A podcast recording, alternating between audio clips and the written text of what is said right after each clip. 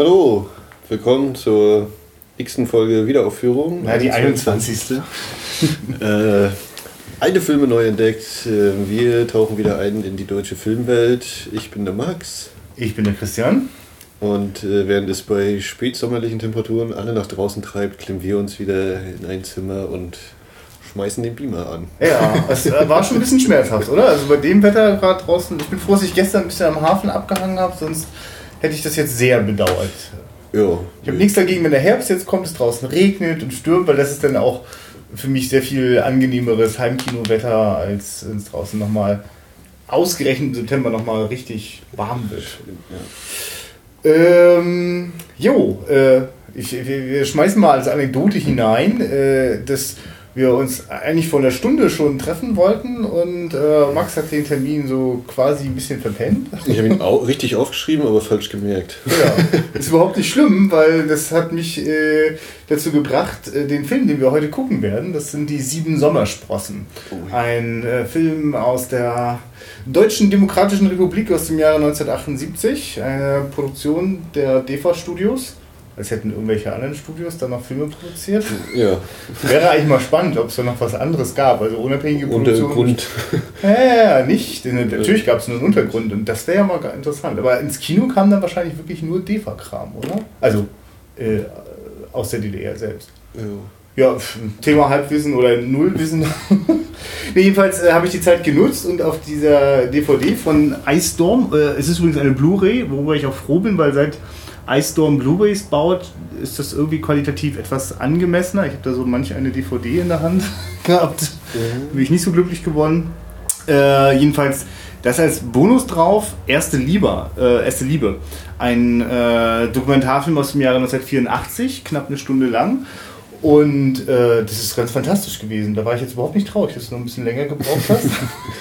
Ja. ähm, und das war, glaube ich, jetzt seit Monaten das erste Mal, dass ich überhaupt Bonusmaterial von irgendwelchen Discs mir anschaue. Das früher besonders gern gemacht und gerne auch ausführlich und einen Audiokommentar konnte ich mir auch ein zweites Mal anhören. Das war auch zu Beginn von DVD war es auch nicht üblich, dass die Dinger untertitelt waren und dann war das wirklich Mhm. nicht ganz ohne. Äh, war mir Latte, habe ich mir reingezogen, wirklich bis der Arzt gekommen ist. Äh, aber äh, mittlerweile hat das nachgelassen. Nicht, weil mich das nicht mehr interessiert, sondern weil es echt schwierig so mit Zeit. äh, Zeit, ja. Ja, ja ich, ich, wenn ich Zeit finde, bei mir ist es mittlerweile auch so, dass es ein bisschen nachgelassen hat. Ich erinnere mich immer noch an den Audiokommentar zu Der Wolfsmensch von Tom Weaver, heißt er, glaube ich, der. Äh, wenn man den selber gehört hat, dann weiß man, warum der so, warum ich ihn so toll finde, weil der äh, von der ersten Sekunde bis zur aller, allerletzten Sekunde ein Tempo drauf hat und aber auch nicht einfach nur so ganz trocken Fakten runterredet, sondern richtig äh, lustig das aufzieht. Ähm, also wer die Chance hat und den Wolfsmensch bei sich zu Hause oben rumliegen hat, sollte ruhig mal den Audiokommentar reinhören, kann ich nur empfehlen. Ja, ich, ich bin sicher, schon mal richtig schlechten Audiokommentar. Ja, doch, stimmt. Es gibt langweilige Kommentare oder zusammengeschnittene, aus irgendwelchen Interviewfetzen gebastelte Audiokommentare. Ja, gemischte Qualität. Ich habe bei den James Bond DVDs äh, so halb immer mal reingehört und da ist auch sehr viel, wo dann kommt eben am Anfang, ja, ich bin Düdel von der James Bond Foundation oder von der Ian Fleming Foundation und äh, im Folgenden hören sie Interview-Mitschnitte und so und so und das ist immer unterschiedlich. Manchmal passt es wirklich zur. zur Gar keine Frage, wenn da ein toller äh, Redakteur dran gesessen hat und das gut. Aber da muss man wirklich auch Ahnung von Dramaturgie haben, um da über zwei Stunden da die Spannung und das Interesse zu halten. Mhm. Ähm, ich, also diese, diese Doku, ähm, die mit auf dem Bonusmaterial von den sieben Sommersprossen dabei ist, kann ich durchaus empfehlen. Also gerade wenn einem dieses Thema Coming of Age, erste Liebe und so weiter, wenn einen das interessiert, großartiger Dokumentarfilm. Es äh, junge Menschen, ich glaube, es fängt an in der achten Klasse und dann äh, folgen ihnen die Filmemacher für anderthalb Jahre in bestimmten Abständen, ist so episodisch montiert mit vielen Interviews. Äh, mochte ich sehr gerne. Die Filmemacher fragen frei frech von der Leber, was die so wissen wollen von den jungen Leuten, so dass die jungen Leute öfter mal so äh, vor sich hin grinsen und rot werden. Äh, aber ist gut. Und ist auch nicht, nicht irgendwie billig voyeuristisch. Bin jetzt auch gleich gespannt bei unserem Hauptfilm. ähm, aber der, das, bei, der, bei dem Bonusmaterial war alles gut. Äh, kann ich durchaus empfehlen. Äh, weißt du irgendwas über die sieben Sommersprossen? Na, von gehört auf jeden Fall schon. Ja. Aber gesehen noch nicht, nee. Da bin ich. Kam doch neulich auf MDR um 5 Uhr morgens oder so. Oh, die kam Spur der Steine auf MDR, glaube ich. Ja. Habe ich aber auch nicht gesehen. Wahrscheinlich kommt fast alles, was man so in der DDR im Kino gezeigt hat, auch irgendwann mal auf dem MDR. Äh, Hermann Zosche ist der Regisseur von diesem Film und alles weitere, sage ich mal, nach dem Film. Huh? Ja, ich bin gespannt. Ja, ich meine, ist für euch ja gleich. Ist gleich. Und das sind die 79 Minuten auch schon rum. Ich finde es ja immer wieder toll bei DEFA-Filmen, diese, oder bei den äh, aufbereiteten, diese aufbereiteten Abspänne der DEFA-Stiftung, dieses äh, Schlussbild, noch ein paar Sekunden Musik und dann kommt äh, ja, DEFA-Stiftung von dann und dann und Weil, das, weil, weil da vorher was war, dann war es halt einfach noch im Schwarz noch kurz ein Musik. paar Sekunden äh. Musik würde ich annehmen, ja. Also ich meine, das war natürlich total. Äh, also ich genieße das ja wirklich sehr, wenn Filme auf dem Punkt sind, wenn sie nicht äh, noch, das, noch, noch den dritten dramaturgischen Schnörkel einbauen, um es noch irgendwie zu strecken oder ich. Es sind 79 Minuten, ich habe überhaupt gar nichts vermisst, ich finde nichts zu eilig. Äh, ich, äh, also ich, Ich finde manches sehr, ja, sehr abrupt. Ja gut, aber es war halt wirklich auserzählt. Aber gut, wir können ja vielleicht Ja, zum ja. Ende noch später nochmal kommen. Immer Übrigens, wenn ich das, ich habe das Gefühl, immer wenn ich das sage im Podcast, wir kommen da nochmal drauf und kommen nie drauf. aber äh, das ist ja vielleicht auch ganz okay. Ja, müssen wahrscheinlich doch nochmal mit Stift und Zettel arbeiten. Ach, Stift und Zettel. ähm, Ja, aber Stift und Zettel ist eigentlich ganz schön, weil es ist noch im Jahre 78 ist noch nichts hier mit Handy-Selfie, Oh, ne, ja. sondern da wird die Holde noch schön mit Papier und Buntstift gemalt, ja. und sieht aus wie Pippi Langstrumpf auf dem Bild. Ja, das stimmt. Ne, überhaupt Ja, nicht. Na, wer rote Haare hat und zwei Zöpfe und dann noch Sommersprossen, ist ja eigentlich schon. Hab ich, komisch, dass ich, ich habe die ganze Zeit nicht an Pippi Langstrumpf gedacht, aber ist das total Nee, offensichtlich. bei dem Bild, also das er gezeichnet hat, weil sie ja so ein, noch so einen gelben Pullover, gelbes Shirt anhat und das war dann für mich dann ja, ja, sie hat ja tatsächlich genau so ein Kostüm an. dingsig, ja. Wie bin ich darauf gekommen? Also ich war früher riesengroßer Pippi Langstrumpf-Fan. Das Pferd ist ja auch noch da. Ja, nur ja, das ja, Äffchen. ja. ja. Das ist der Hund, ja. Okay, vielleicht nur ganz kurz äh, für, für die Menschen, die diesen Film noch nicht gesehen haben. Ja, sieben Sommersprossen, DDR 78, 79, was jetzt im Abstand 78, stand. ja. Also er ist äh, übrigens, äh, ich habe nachgeschaut, äh, auf filmportal.de steht, dass der am 1. September 1978 seine Kinopremiere hatte. Das heißt, September 78. Der 1. September ist ein bedeutungsschwangerer Tag für Deutschland. äh, darüber habe ich jetzt noch gar nicht so lange nachgedacht. Aber äh, jedenfalls, ähm, oder vielleicht war es auch der 3. September, ich weiß es jetzt nicht. Aber es sind sowas, es sind einfach gute 36 Jahre, die dieser Film jetzt äh, alt ist. Mm, Ja, worum es geht, es geht um äh, eine Ferienlagerfahrt, bunt gemischt oder altersmäßig durchgemischt von recht jung bis Teenager im besten Alter.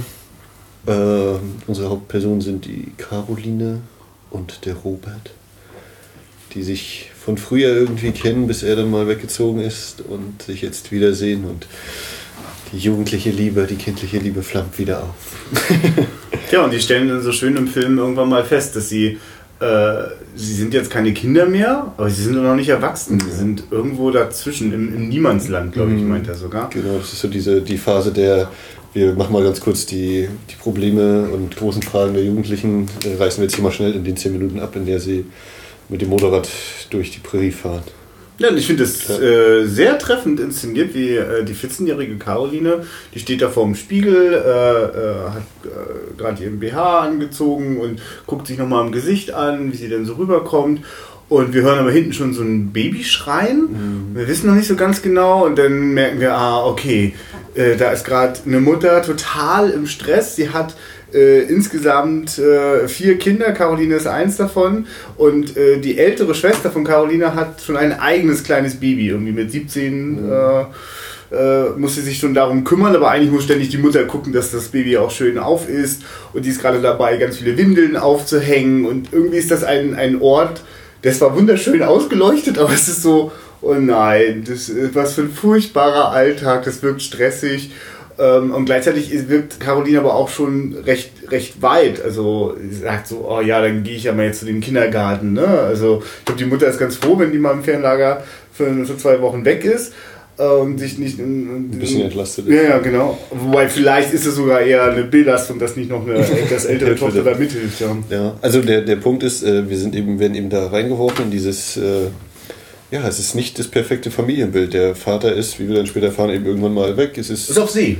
Äh, genau. Also in dem Fall ist er. Nee, der, der, von der von der von der Tochter mit dem Kind, der ist der ah, so, Vater, der auf See ist. Ich sogar gar nicht. Von Carolins Mutter, der ist davon. Ah, da weißt du auch unaufmerksam, alles klar. Äh, ja, stimmt, so sieht es auch aus, dass also, der davon ist, ja. Es sind die Mutter, drei Töchter und das kleinste Kind ist von der einen Tochter, also ja. ist sie auch gleichzeitig sogar Oma. Es leben also drei Generationen in diesem, in der Wohnung, die auch, äh, dass man ja auch mit dieser Wäsche, die quer durchs Wohnzimmer, mhm. durch die Küche gehängt ist. Ja, ja. Ähm, also, wir werden hier nicht in eine äh, die sozialistische Welt ist toll äh, Situation geworfen, sondern hier ist ganz klar, ähm, es ist eine äh, Familie, die sich irgendwie über Wasser hält. Ne? Es ist jetzt nicht, dass sie riesen Platz hätten, das ist äh, stressig aufgeregt. Wie gesagt, es gibt keine Vaterfigur in dem äh, Meer. Mhm. Es gab mal eine anscheinend, aber die ist eben nicht mehr da. Und äh, die Frauen müssen alleine sehen, wie sie zurechtkommen. Und sie kommen ja auch irgendwie zurecht, trotz allem. Aber es ist eben nicht so eine äh, völlig verklärt, romantisch äh, tolle Welt, die uns da erstmal präsentiert wird, finde ich. Und äh, das wäre zum Beispiel was, was ich auf jeden Fall erwartet hätte. Wenn mhm. man jetzt wieder so denkt, sofort, ah, DDR, naja, da ist das eben wieder so geschönt oder so. Äh, oder weiß ich nicht, wie dein, wie dein äh, Vorherangehen, wir hatten ja mal bei, bei den fünf Patronen, war das ja manchmal ein bisschen deutlicher mit diesen Parolen und was da alles durchkommt. Aber hier finde ich, das ist schon eher so an, äh, durchaus realistisch wahrscheinlich, ne? dass es eben nicht nur eine Familienwelt gibt oder das in Anführungszeichen traditionelle Familienbild vielleicht. Nee, und es geht auch so weiter, dass, also was man so, da wird jetzt auch nicht so ein, also natürlich ist ein bisschen Verklärung drin, weil es ist, es ist so die äh, junge, also Kinder, Jugendliche in einem Ferienlager. Ja, ne? aber, aber, aber ich meine jetzt der Anfang vor allem. Ja, ja, ja nee, nee, die, die, die, da stimme ich dir natürlich 100% zu und, nee, und ich wollte gerade darauf kommen, dass selbst das, was dann eigentlich perfekt sich eignen würde, die Kindheit total zu verklären und dann auch am Beispiel äh, des gelebten Sozialismus mit, ja, und unsere Kinder haben dann mal diese tollen Ferienlager in der freien mhm. Natur und so und dann machen die dann auch Sportfeste und ah, und da gibt's und das ist genau das, was da auch überhaupt nicht so cool rüberkommt, weil das eine ziemlich, also wird von Anfang an sofort als Antagonistin äh, eingeführt, die, die verantwortliche Frau Kremer. Äh, ich habe Krekel verstanden, was mich Krekel. dann immer an Oliver Krekel. Ja, ja, auf jeden Fall. also, dabei Begriff ist. Genau, ja. Äh, ja. Also genau, das ist also eine ältere Dame, ist dafür alles verantwortlich und gleichzeitig total streng nach Linie. Ja, ne? sportbegeistert, aber sportbegeistert im Sinne von, dass andere Sport machen auf ihren Pfiff. Ja. sie selber sieht man da nicht viel, außer dass sie da im Trainingsanzug immer rumsteht und Leute rumkommandiert. Und natürlich, weil sie so streng ist, hat sie natürlich immer die Haare zusammengebunden. Meistens trägt sie noch ein Kopftuch. Ja, ja, und auch krasser Scheitel und so. Also das, das, die ist schon ganz klar als... Auf Linie gedrillt. aber äh, das, dadurch kommt ihm im Film Film auch durchaus ein sehr ambivalentes Bild. So, also gibt es ja dann junge Betreuer, das sind mhm. so, also der, der eine Mann ist, äh, ist, ist, ist gerade dabei, auf Lehramt zu studieren. Ich weiß gar nicht, seine bekannte Freundin, die da auch mithilft. Also ich kenne das. Bettina. So, das, ja, Bettina, genau. Das, ich kenne das so, dass ähm, also meine Mutter ist selber Erzieherin und für die war das auch normal, während der Ausbildung immer auch Ferienlagerbetreuung zu machen. Mhm. Und für Lehrer und andere pädagogische Berufe war das ganz, ganz normal, dass man dort dann immer in die Ferienlager geschickt worden ist. Ähm, und die beiden denken sich eigentlich auch so, ach, das machen wir uns hier auch ganz nett und ganz schick. Mhm. Und dann können wir vielleicht nebenbei auch noch ein bisschen äh, rumdallern. Äh, und eigentlich ist da wirklich so die, also die, die haben dann auch sehr, sehr sehr liberale und freie Vorstellung davon, wie man das jetzt hier so gestalten kann und ob jetzt das Sportfest wichtiger ist, als zum Beispiel Shakespeares Romeo und Julia nachzuspielen. Das ja. muss man erstmal noch diskutieren. Das ist nämlich ein wunderschöner Kniff, der auch äh, früh reinkommt. Also da wirklich etwas plötzlich, aber äh, plötzlich beginnt der, der Betreuer äh, am, am Badestrand, äh, mal den Jungs und Mädels ein Stück von äh, Shakespeare vorzulesen, ja. Scharkes Peare. Genau. Romeo und Julia. Ja. Ich würde noch einen ganz kleinen Schritt ja, nochmal zurück. Geh nochmal gerne. Die, die Einführung von Robert äh, ist ja dann. Oh ja, das, äh, ja, sehr gut, genau. Ja, äh, also. Äh, inszenatorisch natürlich äh, hochgradig interessant, wenn dann äh, die Caroline eben an der Straße lang geht, dann fährt dieses Auto vorbei, dass sie, sie guckt auf das Auto und dann kommt der Schnitt in das Auto. Da sitzt so lauter Hottentottenmusik. Robert hinten auf der Rückbank und vorne der Vater. Mhm. Also das, äh, ja, das eigentlich Interessante, das war jetzt alles ein bisschen das eigentlich Interessante ist ja, dass äh, auf Roberts Seite eben die Mutterfigur nicht eingeführt wird. Da wird dann zwar später mal drüber gesprochen, äh, darauf kommen wir vielleicht nachher noch. Aber die Einführung ist eben, dass äh, er mit seinem Vater gezeigt wird und jemanden, der das Auto fährt, wer auch immer das ist. Ja, also da ist äh, sofort klar, der Vater hat da offenbar einen etwas höheren Stand, fahren jetzt auch, glaube ich, nicht in einem Trabi, sondern in was anderem.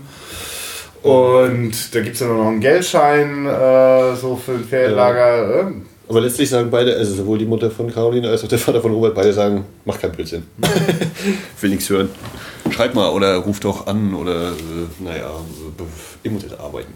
Ja, und das, also, und das reiht sich für mich total ein in diese, in diese kleinen Überraschungen, die man jetzt hat, wenn man irgendwie eine mh, so eine Klischeevorstellung davon hat, wie jetzt in so einem DEFA-Film äh, Realismus gezeigt wird äh, oder wieder verklärt ist.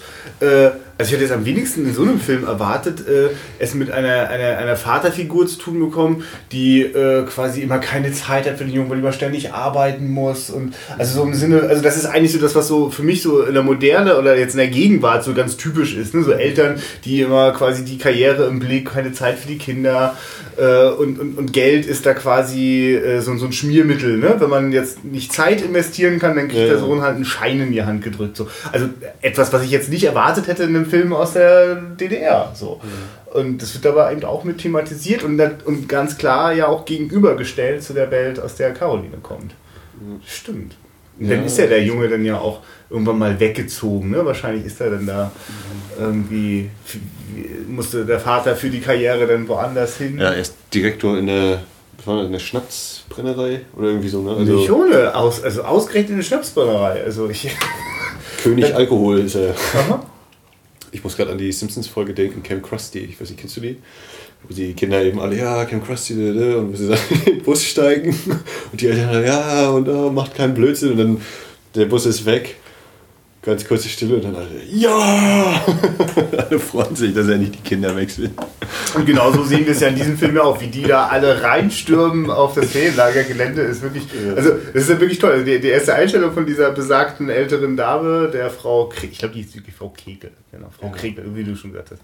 Und äh, die macht dann so das Tor auf, hat auch so ein bisschen, äh, so ein bisschen böse aussehende Zähne. Ja, und sie, ist auch diejenige, die das äh, Halstuch trägt. Also ich bin ja jetzt auch nicht mehr, du bist ja vielleicht noch eher mit reingewachsen als ich hier so ähm, FDJ-Anzug und Parteilinie und da da da. Und ja, ja, dieses das äh, Halstuch, das war für mich auch wieder so ein Zeichen da hier. Ne? Mhm. Ja, der, so, also das ist eben, wird dann eben auch gleich so gegenübergestellt. Was, wird, was tragen die Kinder, was trägt äh, die. Ja, und was tragen auch diese Betreuer, die da, ne, also ja. der Student und so. Also da gibt es ganz klar, da wird so, so die, die überzeugte sozialistische Realität wird da auf jeden Fall auch mit einer Gegenwart so, äh, äh, so ein bisschen ins Spiel gebracht. Also, also das, mhm. es gibt jetzt nicht wirklich eine ganz klare Systemkritik da drin, aber mhm. es gibt lauter äh, kleine Anlässe, die, also wenn man nicht sein Gehirn die ganze Zeit aus hat, dann denkt man mal darüber nach. Also das finde ich wirklich nicht uninteressant. Kann mir auch vorstellen, dass der, der Film brauchte ein paar Sichtungen, bis der durchgewunken worden ist. Äh, ja. Vor allem, wenn dann eben ganz inszenatorisch clever der große Konflikt, darf das Theaterstück aufgeführt werden oder nicht, äh, hinter ihrem Rücken ja geplant wird und die Begründung, warum es aufgeführt werden darf, ist dann, dass der eine Herr 35 Kilometer mit dem Gaul geritten ist. Was soll er denn sonst jetzt mit dem Pferd machen? Und dann sich so mit einem Augenzwinkern, würde ich meinen, mhm. da gelöst. Das war ja doch, man hätte es eben noch ausweiten können. Ja, und wieder die Kultur und ah, Disziplin und Ordnung und bla bla bla. Naja, dann bringt man ein Pferd vorbei. nee, aber ähm, was, was für mich nachher auch so ein Eindruck war, ähm, dass das Ganze irgendwie so ein bisschen märchenhaft äh, daherkommt. Also ich weiß, du hattest ja, als wir über die Samurai-Filme gesprochen hatten, da warst du ja auch so ne, mit dem, und der Schnee, das ist auch so ein Märchenelement, weil es ja so entrückt ist. Und das ist auch, na, nicht unbedingt entrückt, also es ist halt ähm, punktuell ein abgeschlossener Raum eben, dieses Ferienlager, auch wenn die Kinder dann doch mal ein bisschen ihre kleinen eigenen Ausflüge unternehmen. Äh, dann hat man die, in Anführungszeichen, böse Stiefmutter, die Lagerleiterin, man hat die äh, wohlmeinenden Eltern, die, die Aufseher äh, dieser riesige schwarze Hund, den, der wahrscheinlich in, dem, in eigentlichem Märchen wahrscheinlich ein böser schwarzer Wolf wäre, aber hier eben äh, die Caroline ganz lieb hat, er wieder auftaucht, ob es Fenster des Krankenbetts ist oder des Krankenzimmers. oder eben in der Natur ist. Ähm, und natürlich dann, wenn sie eben in diesem weißen Gewand nachher rumläuft, die Träume, die sie hat und so. Also das ist alles so ein bisschen, natürlich, ganz klar, mit Shakespeare ist das so ein, allgemein so eine Vermischung, dass man nicht weiß, dass, ne, dass eben die Aufführung dann wie gezeigt wird, wie das ist jetzt eben so. Aber das, das war bei mir nachher so ein bisschen drin, so dieses, es ist eben eine, eine eigene Welt, so, die nicht immer in der Realität völlig verankert ist. Ja, also es ist also ein Film, der für mich ganz stark in, der, in der Lebenswelt dieser jungen Menschen, die selber von sich sagen, sie wissen nicht genau, wo sie sind. Also eben, deswegen sage ich jetzt immer junge Menschen, nennen sie nicht jugendlich, nicht junge Erwachsene oder angehende Erwachsene mhm. und vor allem nicht Kinder. Sie sind also irgendwo dazwischen und der Film lässt sich hundertprozentig auf diese Gefühlswelt ein. Und in diese Gefühlswelt gehören eben auch all die Irrungen, Wirrungen, Fantasien mhm. und äh, äh, die Sehnsüchte, die, die, also es ist ja wirklich toll, wie, also die, die, die Caroline, die Schauspielerin, äh, sind ja, die beiden Hauptdarsteller sind, sind Laien. Äh, ich glaube, die sind auch gar nicht später weiter irgendwie groß mhm. äh, im, im, im, Fernsehen oder Kino aufgetaucht. Und ich wollte jetzt mal gerade nochmal den Namen einmal gerade rausgucken. Warum steht der denn da nicht? Verdammte Axt. Wenn auf der DVD der Name nicht draufsteht, bin ich total aufgespielt. Ich ja gut, wenn, sie sind ja auch keine Namen mehr, mit denen man werben kann. Ähm, ich will es jetzt wissen. Alles klar. Das ist die Karin Schröter. Und Karin Schröter äh, ist ja wirklich, also die, die, die, ich mag die auch total mit ihrem natürlichen Spiel. Man merkt, dass sie keine, keine also nicht, nicht schon total lange äh, äh, Kameraerfahrung hat, aber das ergibt manchmal ganz wunderbare, ganz authentische Momente und äh, die kriegt Nahaufnahmen spendiert, die total märchenhaft sind. Da werden dann die Sommersprossen nochmal ein bisschen ja. nachgezogen und äh, da kommt das Sonnenlicht so an der Seite und durchstreift ihre roten Haare. Also und, und, dann hat die ja wirklich so einen sehnsuchtsvollen Blick. Eine andere Figur in dem Film fragt sie auch mal, warum bist du eigentlich immer so ernst? Und dann meint ja, ich, bin ich so, dann bin ich gar nicht. Aber sie hat, sie hat eine Tiefe. Also ich würde sie nicht mit Ernst bezeichnen, sondern eine Tiefe. Mhm. Und äh, dieser Film, das, das ahne ich wirklich gar nicht, wie sehr sich der Film noch auf diese Lebenswelt einlassen wird, weil irgendwann äh, übernimmt ja quasi das Shakespeare-Stück äh, äh, mhm. den, den ganzen Film und das Finale ist das Finale von Romeo und Julia. Und das wird wirklich ohne Kompromisse, mit, mit aller Tiefgründig und Abgründigkeit äh, durchgespielt. Da bin ich richtig baff. Und das, deswegen ist das für mich so konsequent. Also das Märchenhafte entsteht, also für mich ist ja ein Märchen in der Regel auch oft immer mit einem sehr ernsten Kontext, oh, Ne? Äh, der meistens ja auch sehr, sehr, sehr drastische Konsequenzen nach sich zieht. Und äh, für die ist es ja auch also märchenhaft im, im, im, positiven Sinne, also äh, was das Verspielte, Verträumte angeht, ist das genauso da, wie auch eben dieses, ja, was kommt denn eigentlich später und was, was, was, wie könnte eine Zukunft aussehen und warum sind schon jetzt die Leute irgendwie dagegen, dass wir einfach miteinander zusammen sind? Ne? Also die, die Lagerleiterin mm. kriegt ja wirklich die tierische Panik. Das ist ja das Schlimmste. Sie sind zusammen weggefahren. Ja. Wir müssen sofort das ganze Dorf benachrichtigen. Genau, als die beiden mal beschließen. Leute, äh, Achso, Märchen. Äh, ja, aber klar, stimmt. Als genau, die beiden ja. dann äh, sich im Gras äh, äh, unbekleidet nebeneinander liegen, wie das eben so in der DDR ist, freie Körperkultur. Äh, und dann zitieren sie ja noch ein bisschen Rotkäppchen eben hier, warum hast du so, große, so ein großes ja. Maul und so eine große Nase? Das kam auch nochmal dazu. Und ähm, ja, ich finde bei der, weil du sagst Tiefe, bei ihr ist auch so, ja, ich würde sagen, mit diesem der Liebeskummer oder die, die verschwindenden männlichen äh, Bezugspersonen mhm. bei ihr haben da wahrscheinlich, äh, ja, das ist jetzt wahrscheinlich ein bisschen sehr weit gegriffen, aber so die, die, die Kindheit oder die, die Idylle äh, zerstört und eben so gezeigt, ist es nicht immer alles schön im Leben. Also wenn, wenn sie eben sagt, hier, der Robert ist weggezogen, das ist einmal so ein Knacks gewesen, als sie 12, 13 war. Dann ist der Vater irgendwie weg und sie muss ihm im Stress ihrer Mutter immer helfen. Die kann nicht einfach nur Spaß haben und locker flockig ihre Kindheit da noch ausleben. Ne? Also das, sie wird da eben voll reingeworfen. Und das erzählt sie dem der, der hübschen Brünetten, die da äh, im, im Doppelstockbett über ihr schläft äh, und, und da davon erzählt, dass sie schon ganz viele Liebesbriefe hat und mit zehn den ersten Kurs und mit zwölf schon ein Kilo Briefe und so. Also alles ganz toll und ganz großartig und ganz viel. Mhm. Und bei ihr ist es eben so dieses, da war dieser eine, also es ist für die Brünette gar nicht vorstellbar, das gar nicht weiter thematisiert, aber für die wäre das gar nicht vorstellbar, jetzt zwei Jahre lang äh, niemand anderen kennenzulernen. Äh, also und der ist doch dann total uninteressant. Ne? Also es ist auch richtig interessant, äh, schön, weil die, die Brünette, die fährt auch total auf den Robert ab, die wird am liebsten auch mit dem. Ja. Und äh, die, die, die wird dann wirklich komplett äh, überfahren von, von der Verbindung, die zwischen diesen beiden entsteht. Da hat die am Anfang noch gar keine Ahnung. Aber das ist auch äh, diese Szene, wo, wo es eben darum geht, hier hattet, also die sind eben in dem Mädchenzimmer und Ja. jetzt geht die, wie ist sie Marlene, glaube ich, oder ja doch Marlene, äh, geht eben rum und fragt so, na Mädels, wie ist es denn bei euch so mit der Liebe? Und dann alles so eine total, in Anführungszeichen, gescheiterten Dinger, ne? Also das ist Ja. ja auch so ein bisschen so wieder, ja, in eigener Erinnerung, wie war das eigentlich bei mir mal mit der ersten Liebe? Und dann geht's eben los. Die eine, ja, wir haben immer zusammen unser Pausenbrot gegessen. Ja, und was dann passiert? Ja, dann hat er in der gleichen Ecke gesessen und mit einer anderen sein Pausenbrot gegessen. Also dieses pff, negativ. Die nächste, äh, ja, und äh, ich weiß gar nicht, wir wollten uns küssen oder wie sie sagte. Und dann, ja, und dann, ja, dann ist ihm die Brille runtergefallen in tausend Stücke. Und das war's. Also auch wieder Bang, totales Negativ. Und bei dir, äh, Caroline, ja, er ist weggezogen vor zwei Jahren. Boah, die Stimmung ist auf dem Tiefpunkt. Ein Glück habe ich schon 50.000 Liebesbriefe. Also dieser, dieser Kontrast, ne, dieses, ja, die erste Liebe, aber es, äh, oder die erste Annäherung, und je nachdem, wie weit man das betreiben will mit den Gefühlen, aber das ist eben so, ja, gut geendet hat das nur bei keinem bisher. Also das ist ja auch ein, äh, man kann ja auch, das ist ja überhaupt keine Verklärung, sondern so ist das eben. Das geht eben irgendwie wieder vorbei oder ähm, es endet nicht immer gleich toll beim ersten Versuch.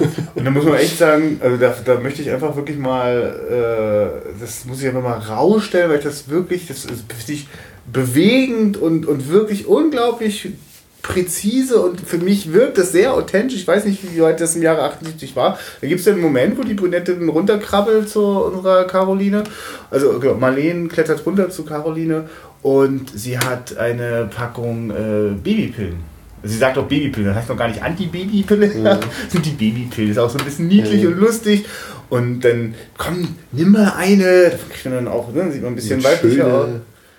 Das ist auch wieder so dieses, wo das Märchendings ein bisschen. Ja. Früher hat man Liebestränke gebraucht Ja, dafür, ne? ja, das ja. hatte mich auch wieder. Und so, so, so, das meine ich mit, deswegen, also es kann nur ein Märchen, es kann nicht, es kann nur märchenhaft alles wirken, äh, weil der Film lässt sich auf die Lebenswelt wirklich, äh, wir rutschen in die subjektive Wahrnehmung dieser jungen Menschen und für die ist ihm diese Babypille, ist das jetzt wie so ein, ich meine, so war das für mich als Junge, äh, die, Wobei man das wirklich nicht vergleichen kann, aber ich weiß noch, wie ich mich gefühlt habe, als ich meine erste Red Bull getrunken habe. Das war quasi, das war die krasseste Droge ever. So, aber wobei in dem Fall ist es jetzt auch, mh, die wissen wahrscheinlich, natürlich wissen die ganz genau, wofür die Dinger eigentlich gedacht sind.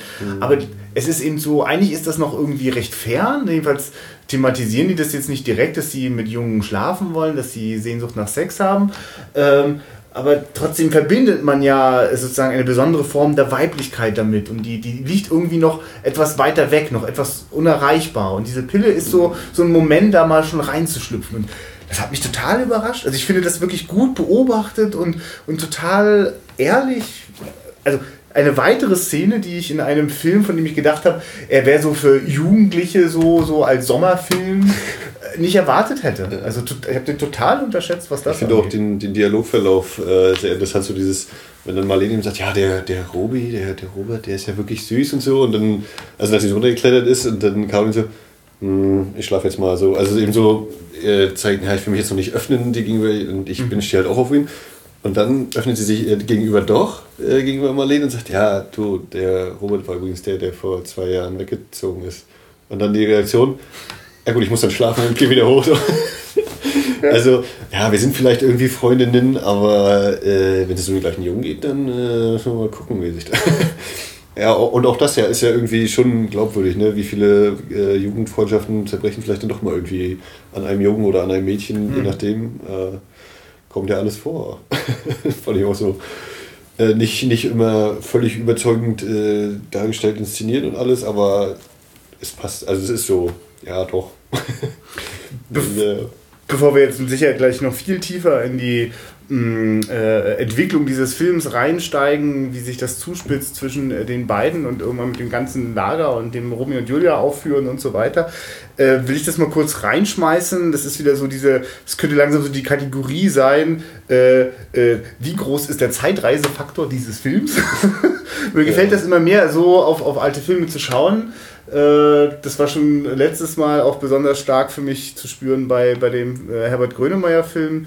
Äh, uns reicht das nicht. Da, da habe ich das gespürt, diesen Zeitreisefaktor doll. Und diesmal ist es so, du hast vorhin das schon angesprochen, ich bin 33, das heißt, Äh, ich habe neun Jahre meines Lebens äh, in der DDR verbracht und deswegen das ein oder andere Ferienlager auch zu DDR-Zeiten erlebt. Und ich alle Szenen, die in diesem Ferienlager spielen, gerade was da so den Alltag im Ferienlager zeigt und auch diese dämlichen Ausflüge zu irgendwelchen Betrieben, Betrieben und so wichtigen Quatsch und so, äh, das kenne ich halt entfernt. Also ich, ich war halt relativ jung, ich habe, also da gab es bestimmt noch fiesere Betriebsausflüge, das war dann nicht so dabei, aber dieses früh morgens äh, halt. 10 vor 7 genau. ist Frühsport, da geht der Tag los. Ne? Und dass das, dass dafür dann eben auch so mit Trompete oder, oder dem äh, Feueralarmmelder, ne? Das, genau, das war ganz normal, also auf solche so militärisch angehauchte, drillartige Form, äh, da so einen Tagesablauf zu starten, das kenne ich total. Ne? Und das hat genau, auch, auch genau diese Mischung aus, naja klar, irgendwie war das ja auch total cool und irgendwie war das auch irgendwie ein bisschen befremdlich. Und ich finde es total schön, dass in diesem Film das so ambivalent auch bleibt. Also, äh, und ich jetzt nicht in so ein verklärtes Ding von, äh, also es besteht gar kein Zweifel daran, dass dieses, da gibt ja einmal auch einen Feueralarm äh, und dann werden die da auch alle von der Lagerleiterin gelobt, dass sie da alle so brav schnell rausgekommen sind. Der Unterton ist ganz klar in diesem, äh, äh, das war halt einfach scheinheilig zu DDR-Zeiten, dieses äh, Frieden und alles gut. Da wurde mhm. immer auch für den Ernstfall trainiert. Und da mussten auch die Kinder sich äh, einen Drill fügen und das, das, die mussten da auch funktionieren und sollten da gut zusammen äh, in, der, in der Masse äh, äh, leitbar sein. Das, das kommt da dann auch mit rein. Das und dann gibt es im Anschluss die Nachtwanderung. Der nächste Märchen, der nächste Märcheneffekt. Äh ja, wobei mich echt interessiert hat, ob nicht die Kinokopie damals auch noch so um zur Steigerung des Märcheneffektes bei der Nachtwanderung auch noch ein Blaufilter und abgedunkelt und wir jetzt so eine fette restaurierte äh, Upscan-Geschichte auf Blu-ray gucken. Also es war ganz komisch, weil immer, also bis auf eine Ausnahme wurde ganz oft Nacht behauptet in den ja, Filmen. Sie war einfach sonnig. nicht zu sehen. Es war immer sonnig, glaube ich, in diesem Lager. Nee, aber ja, äh, zum Thema Märchenhaft, also ja. dieses, wie man es eben kennt, bei der Nachtwanderung drei oder vier Kinder werden dann eben eben abgestellt als, als Bu-Gespenster, die dann eben als mhm. Gespenster durch den Wald ziehen. Oder wenn sie dann eben an so ein äh, verlassenes Haus kommen und dann eben, ja, Kinder, was glaubt ihr, was das ist? Und die ersten dann, was natürlich Hexenhaus. Ne? Und äh, ja, es ist dann eben eine Mühle, eine Wassermühle gewesen. Und so. Und äh, das ist wahrscheinlich auch das, was bei mir so diesen Eindruck des, des Märchenhaften verstärkt. Einfach, dass es äh, in Anführungszeichen nicht in der Zivilisation spielt. Also finde ich, der Anfang spielt in der Stadt. Wir haben immer das Dorf, was noch so eine Rolle spielt, aber es ist eben sehr viel in der Natur, sehr viel im Wald, am, am Wasser, im Wasser. Äh, dass das eben so ja, ein bisschen abseits des täglichen, des Alltags logischerweise ist. Mhm. Ne? Dass ja so ein Ausklingen ist. Und aus meiner Erfahrung würde ich natürlich sofort sagen, du, das ist auch einfach realistisch. Das war genau so. Ja. Diese Dinger waren wirklich irgendwo in so einen Wald reingepflanzt, mhm. Baracke hingebaut, irgendwo in der Nähe war ein See. Und natürlich passiert aber genau das, es ist, es ist entrückt, es ist. Ähm, also es, es steht ja auch, also der Film hat diesen Kontrast ja am Anfang aufgemacht mit den beiden Lebenswelten der Kinder. Also es ist halt einmal die Großstadt umherum äh, um, um, das Auto, in dem der Junge vom Vater gefahren wird. Die Enge und, des der Wohnung. Ja, genau. Ne? Und, und beides steht im totalen Kontrast zu dem, äh, äh, zu dem Naturspektakel, das die da erleben. Und es ist wirklich, es ist, die Sonne steht immer großartig in diesem Film. Es ist wirklich auch ein sehr schön anzuschauender Film. Äh, die, der, der, See, der da äh, mitzusehen ist. ist Spitzensommer haben die. Ja, ganz spitz natürlich. Und die Seerosen liegen da. Ach, herrlich. Ähm, deswegen müssen die beiden natürlich irgendwann auch mal so einen Plan schmieden und ausbüchsen. ja, und äh, wie das so ist, äh, was man nicht selber macht, geht natürlich schief. Und äh, Robert schreibt eben der Caroline einen, einen Brief, äh, lass uns mal daten und gibt es seinem Adjutanten, der den Brief zustellen soll, weil man ja nicht, äh, weil ja Besucher beim anderen Geschlecht streng untersagt sind in der, in der Baracke und dann gelangt dieser Brief in die Hände von Marleen und äh, wie das eben ist, die, die selber auf den Robert steht, kommt dann zu diesem vereinbarten Treffpunkt, wo er ganz lässig mit Kippe schon wartet. der Raucher, der Motorradfahrer und äh, Glücklicherweise geht es dann aber doch so aus, dass Caroline hinkommt. Ja, die hat er dann trotzdem irgendwie davon erfahren, ne? Da hat sie sich noch genau. nicht. Äh, dann gibt es natürlich eine Szene, die müssen wir und, jetzt mal kurz ansprechen, ja, weil die hat es einfach mal so dermaßen äh, völlig rausgeworfen und so mitten ins Gesicht kommt dann die. Äh, es gab übrigens mal einen Weltkrieg-Szene. Genau, also ich, ich beschreibe das jetzt einfach kurz, weil ich tue das auch für mich selber gerade, weil ich habe das auch noch nicht für mich einordnen können. Ich habe das mich jetzt wirklich einmal kurz komplett entgleisen lassen und dann war ich schon fast wieder äh, auf der Spur des Films, der sich da scheinbar auch nicht weiter darum geschert hat. Dann taucht die alte Frau später nochmal auf. Aber äh, also, wir haben äh, genau, äh, Caroline und Robert äh, machen sich mit dem Motorrad davon und es äh, wird dann auch gesehen von den beiden Betreuern, die da gerade auch in dem Dorf rumspazieren, verabschieden die noch, ne, kommt rechtzeitig wieder und dann sieht man so hinter den beiden so eine alte Ich glaube, Frau. sie, sie, sie, sie sehen nur, wie Caroline weggeht und sagen zu ihr, äh, komm, gehst du noch das ist möglich, sie läuft, glaube ich, an ihnen Sie sehen vorbei. nicht, dass das beide sehen. Ja. Und dann sagen, ja, hier, komm, viel Spaß und komm nicht so spät. Ja. Stimmt, ja, ja. Gehst du noch spazieren? Ja, ja, alles klar. Ja. Ja, stimmt. Ja, klar, das- Moped sehen die natürlich nicht. äh, jedenfalls, dahinter scheint, ich sah für mich im ersten Blick so aus wie ein Friedhof irgendwie. Ja. Und da steht eine, eine alte Frau mit ganz tief eingefallenen Augen. Äh, die wird auch von dem äh, äh, einem Betreuer bemerkt und der erzählt dann, Genau, na, seine Freundin, äh, die Bettina, fragt ihn eben, ja, wer ist das denn? Kennst du? Nee, Ja. er sagt ihr Hallo. Und dann sagt die Bettina, äh, ja, wer ist denn das? Kennst du den? Ja. Und dann puff, explodiert. Ja, ja, ja, ne, ich, ich versuche es gerade zusammenzukriegen. Äh, sie ist eine. Sie, Im Zweiten Weltkrieg hat sie. Hat sie wen versteckt? Also ich, ich komme Ja, gerade. also ihr Mann war bei der Wehrmacht Ja, und ist dann aber desertiert, ja. wie sich das gehört natürlich. Ähm, und sie hat ihn versteckt bei sich. Und kurz vor dem Ende des Zweiten Weltkriegs, ich weiß nicht, ach ja genau, die kam dann, oder so erzählte man sich im Dorfe, kam die SS vorbei und hat ihn noch gefunden und vor ihren Augen umgebracht. Und also so, so ernst und Ja. bitter wie, und äh, Ja. wie das auch äh, was sie halt war, ist das in diesem Film einfach so mitten so, als wenn man eben gerade, weiß ich nicht, Mickey Mouse und Pluto spielen Ball und auf einmal explodiert daneben die Atombombe. Also das ist so, äh, bitte was? Habe ich das? War das jetzt gerade? Ja, vor allem, es passiert so im Vorbeigehen, weil in dem Moment, wo die Kamera mit den beiden weiter schwenkt, verschwindet die Frau aus dem Bild und auch aus den Gedanken dieser Leute und ich habe das Gefühl, es gibt irgendwann mal eine Kommt nochmal, Einstellung. geht so vorbei an ihr, genau. Richtig, genau. Und da guckt die alte Frau nochmal so aus dem Fenster. Also, das ist schon nochmal ganz bewusst auch diese Einstellung gesetzt. Also, die ist jetzt also Ja. so oder so nicht zufällig drin. Es Ich krieg's nur gerade überhaupt nicht zusammen. Also, ist, du fährst auf der Autobahn 120 und dann kommt eine Kurve und da direkt dann der Superstau. Also und du fährst ihn voll rein. Du, du rechnest überhaupt nicht damit. Dass auf aber, aber was, was, was ist da los? Also ist das, ist das der, der, der, der, der flammende Antifaschismus der Drehbuchautorin? Oder also was, was, was platzt da in dem Moment in diesen Film rein? Ja. Also ich, äh, also, Wenn man, wenn man, also versuchen wir es mal wohlwollend anzugehen, es ist eben eine weitere Generation, noch ein bisschen älter als die Lagerleiterin, wird Ja. eingeführt und auch diese Generation hatte ihre harten Kämpfer äh, im wahrsten Sinne des Wortes auszutragen und äh, ja, gut, müssen eben zeigen, dass wie, wie, was, was ist hier, dieses Dorf hat eben auch seine Geschichte und ja, Ja. aber es ist also rein, wie diese Szene plötzlich Ja. unfassbar. Also das, dieses Lachen soll jetzt nicht bedeuten, ja, das ist so lächerlich, sondern Nein. das ist einfach, äh, was ist hier gerade passiert in diesem Moment? Also, wo kam der her? Und schon ist er wieder vorbei und weg. Und, ich meine, vielleicht ist das auch einfach unser großartiger Luxus, äh, ähm, äh, sozusagen so, so viele Jahrzehnte von, von einem Krieg entfernt zu sein. Äh, also das, ja, also auf jeden Fall, das ist schon, schon richtig die, der Gedanke, glaube ich, mit dem, wir haben, wir haben verschiedene, wir haben die ganzen verschiedenen Generationen und wir haben ja diese jungen Leute, die noch nicht wissen, in welche Zukunft sie aufbrechen. Sie nehmen sehr bewusst wahr, wie die unmittelbare Erwachsenenwelt ist. Und das ist einfach nochmal, das erleben ja gar nicht die jungen Leute direkt, ne, sondern über die, die nächste Ja. Generation, die erlebt, die, die macht nochmal einen Blick zurück. Und es macht einfach, ich meine, es sorgt ja einfach dafür, dass plötzlich das äh, in, diesem, in, diesem, in dieser Märchenwelt platzt plötzlich was, was sehr Mhm. Unangenehmes, sehr Schmerzhaftes aus der Vergangenheit der Erwachsenenwelt hinein. Und das ist, das ist vielleicht, das ist vielleicht die Idee. Weißt du, wir haben es die ganze Zeit mit so einem märchenhaften Kosmos zu tun, der sie ja irgendwie, solange sie sich darin befinden, sind sie ja irgendwie beschützt. Also sie erleben ja noch so allerlei Abenteuer, aber wirklich große Gefahr droht ihnen eben nicht. Also, äh, ja, tödliche Gefahr.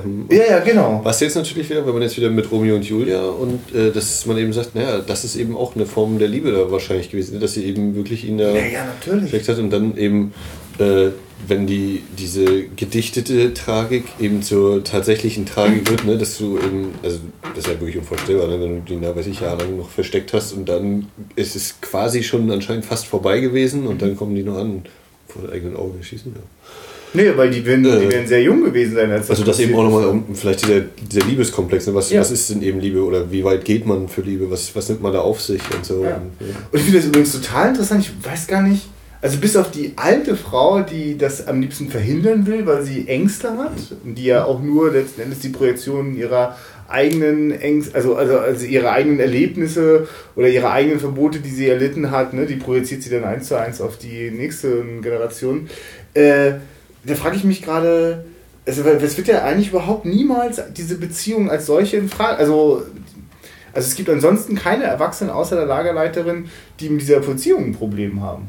Also mhm. denke ich gerade so oder, oder verpasse ich gerade irgendwas? Also was, also auf jeden Fall, der Film spricht sich ganz klar dafür aus und mh, mm, ich, ich finde es eigentlich interessant, dass sie sozusagen, sie haben wirklich als Konflikt wirklich nur dieses, lohnt sich das? Äh, was haben wir aneinander davon? Und, oder will er da vielleicht doch nur lieber die andere haben? Also das müssen die sich sozusagen ganz klar fragen und so ein bisschen, wie könnte eine Zukunft aussehen? Aber das wird nicht zu sehr vertieft. Aber sie dürfen wirklich sich ganz auf sich selbst konzentrieren. Das ist ja eigentlich wirklich fast paradiesisch, weil würden die sich jetzt in der Schule kennenlernen, mit den Lehrern und mit den Eltern, die viel präsenter sind, wäre das vielleicht auch alles auf einmal gar nicht so mhm. einfach. Also würde die Mutter das mitkriegen, mit den, dass da mit den Babypillen gespielt wird, wäre das, wobei die würde vielleicht sagen, super, nimm das Ding immer. ich habe wirklich so gedacht, Caroline kriegt bestimmt keinen Stress zu Hause, wenn das mit den Babypillen rauskommt. Stimmt.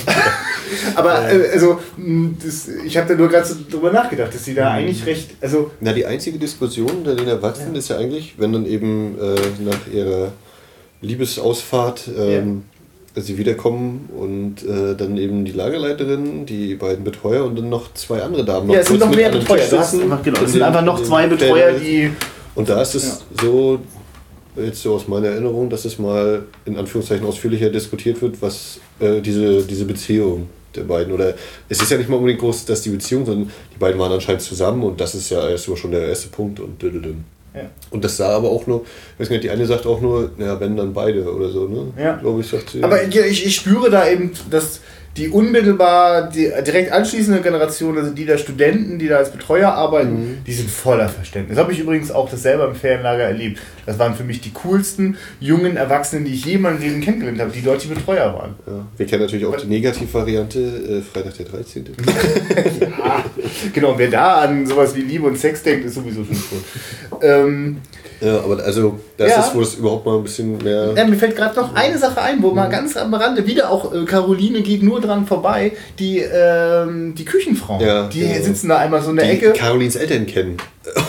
die ganze Geschichte. Naja, wie sich das halt so rumgesprochen hat, das junge Ding da, die da mit 17 ein Kind bekommen hat. Stimmt, daher wissen wir, dass die. Ja, dass die 17 ist, ne? Ja, ich, oder? Ich glaube irgendwie. Also, naja, weil ich so denke, okay, die Caroline kommt irgendwie aus der Stadt und die sind jetzt in irgendeinem Ferienlager. Nee, nee, nee, nee. Das, das, war, also das weiß ich, also das war ganz klar zugeteilt. Das war so quasi richtig distriktmäßig. Wer in der Stadt lebte, kam in das oder in dieses ja, Ferienlager. Okay. Ansonsten gab es auch nicht so. Meistens, also ich kenne das, ich bin immer in Betriebsferienlager gegangen. Das heißt, dort, wo meine Großeltern gearbeitet haben, haben Minol gearbeitet und von Minol gab es ein Betriebsferienlager. Und das war nicht nur Ferienlager für die Kids, sondern das habe ich dann auch im Sommer mit meinen Eltern auch nochmal genau das gleiche Ferienlager sind immer nach Diemels gefahren.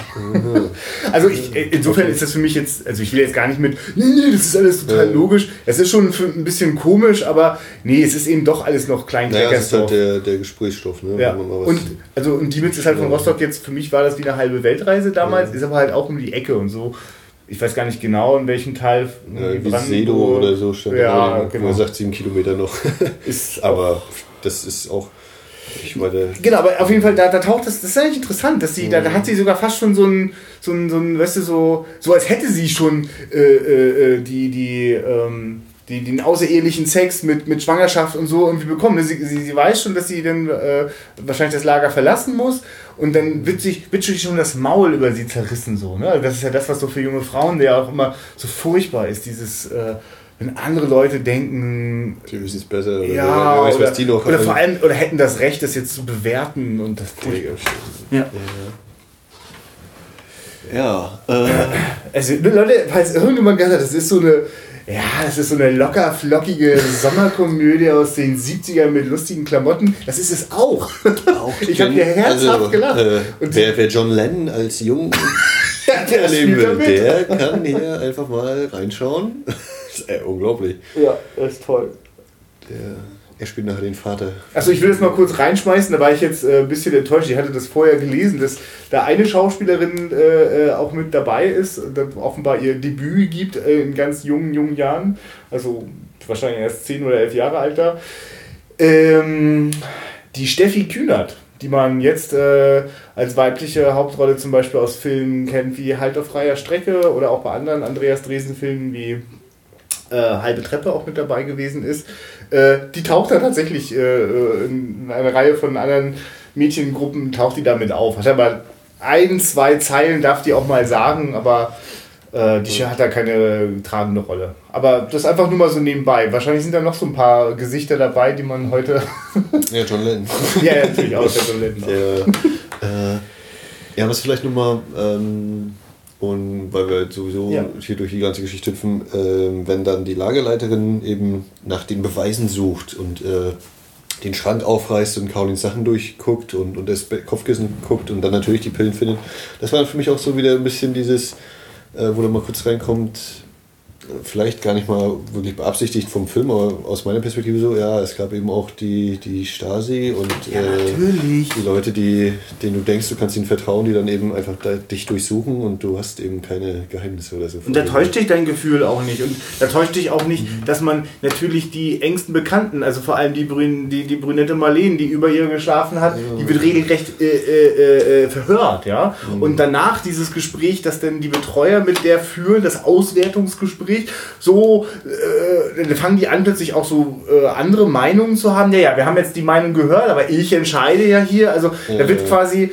ähm, immer so ein, also es wird eigentlich so quasi so eine so ein Placebo geschaffen von, ihr könnt ja alle mitreden und mhm, ne, alles offen und so, aber am Ende wird von ganz klarer Stelle immer die Ansage gemacht. Ja, nee, da frage ich mich halt, ähm, ja, es ist das nun wirklich so äh, als, als erhobener Fingerzeig hier, es war nicht alles gut im Sinne von, es, es ist eben auch die Stasi gewesen, ne? oder ist das eben auch so ein bisschen, naja, wahrscheinlich ist das heute vielleicht auch so, dass man mal bei, weil man die Kinder, die muss man ja ein bisschen im Auge behalten, da muss man eben auch mal gucken, was mit denen ist und so. Du, ich meine, im Zeitalter von, von Snowden, ja, müssen wir uns, glaube ich, auch nichts mehr vormachen und nicht mehr so tun, als wäre nur in der DDR die Überwachung ganz furchtbar gewesen. Die ist jetzt tatsächlich real viel furchtbarer, als wir äh, das zu Staatzeiten hätten je ausmalen können. Aber die, äh, es war halt auf einer sehr viel äh, persönlicheren Ebene dort. Sie haben ja quasi Kollegen sich untereinander ausspioniert, wurden da oder Freunde Familienmitglieder äh, wurden da aufeinander angesetzt.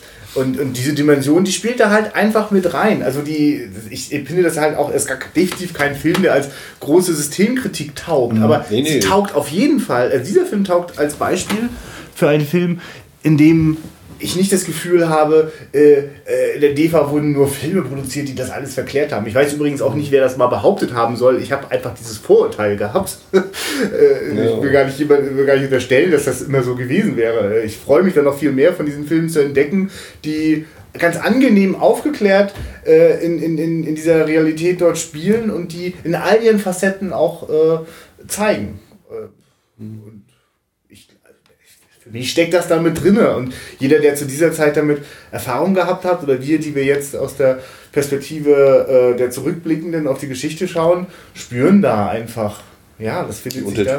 Ja, ja, das ist definitiv. Das ist kein Zufall. Oh. Ja. Äh, ja, also wir können ja einfach, also wir haben jetzt eigentlich nur einen größeren Sprung gemacht, als wir jetzt über den Film gesprochen haben. Und das war, äh, dass die beiden, äh, Robert und Caroline, einen Ausflug gemacht haben mit dem schön raus, schön Musik, schöne Bilder. Also das ist wirklich ein, äh, ein Freudenfest zum Zurücklehnen. Und äh, dann sind die am See, gehen nackt baden, ihnen werden die Kleider geklaut von zwei frechen Jungs. Einer heißt Christian großartig. Und ähm, äh, das führt so zu dieser ersten märchenhaften äh, Szene, äh, wenn die dann später äh, oder nee, eigentlich, genau, die erste ist eigentlich, wenn sie da nackt beieinander liegen und darüber schon Na, die erste märchenhafte Szene ist, wenn, wenn Caroline einschläft und davon träumt, wie sie auf dieser Drehscheibe stehen, als Prinz stimmt, und Prinzessin. Ja stimmt. sich küssen. Stimmt, weil da ist schon eingeführt, dass ja dieses Romeo und Julia Spiel und sie bei ihrem, also genau, weil sie hat ja von Anfang an da eher nur eine Nebenrolle, sie wird dort nicht die Julia Mhm. spielen, das hat sich die äh, Marlene geschnappt, die Rolle. Und Weil sie äh, nicht sofort die, die, diejenige, die diese Blonde, die damals mit dem Pausenbrotesser immer in der gleichen Ecke gesessen hat, äh, die ist völlig hin und weg, als äh, der Betreuer eben die ersten Zeilen vorträgt und Ja, dieses ja. typische Oh ja, ich will die Julia spielt spielen. am Ende die Magd, ne? Und sie ist natürlich diejenige, die, die Amme, ja, die Ja. Amme spielt sie und weil sie eben natürlich äh, beim, beim ersten öffentlichen Vortrag zu sehr verhaspelt und verdreht Mhm. die Worte. Und naja. Doch, ich muss immer daran denken, wie großartig die nachher am Ende alle spielen, da kommen wir gleich nochmal zu. Nee, äh, diese, genau, es gibt diese eine Traum, äh, der eine Traum, der einmal gezeigt wird, Ja. wo ich so dachte, aha, äh, hier die, das, die sich drehenden Protagonisten, wenn jetzt noch Herr Ballhaus äh, mit der Kamera rumfährt, dann haben wir das auch nochmal.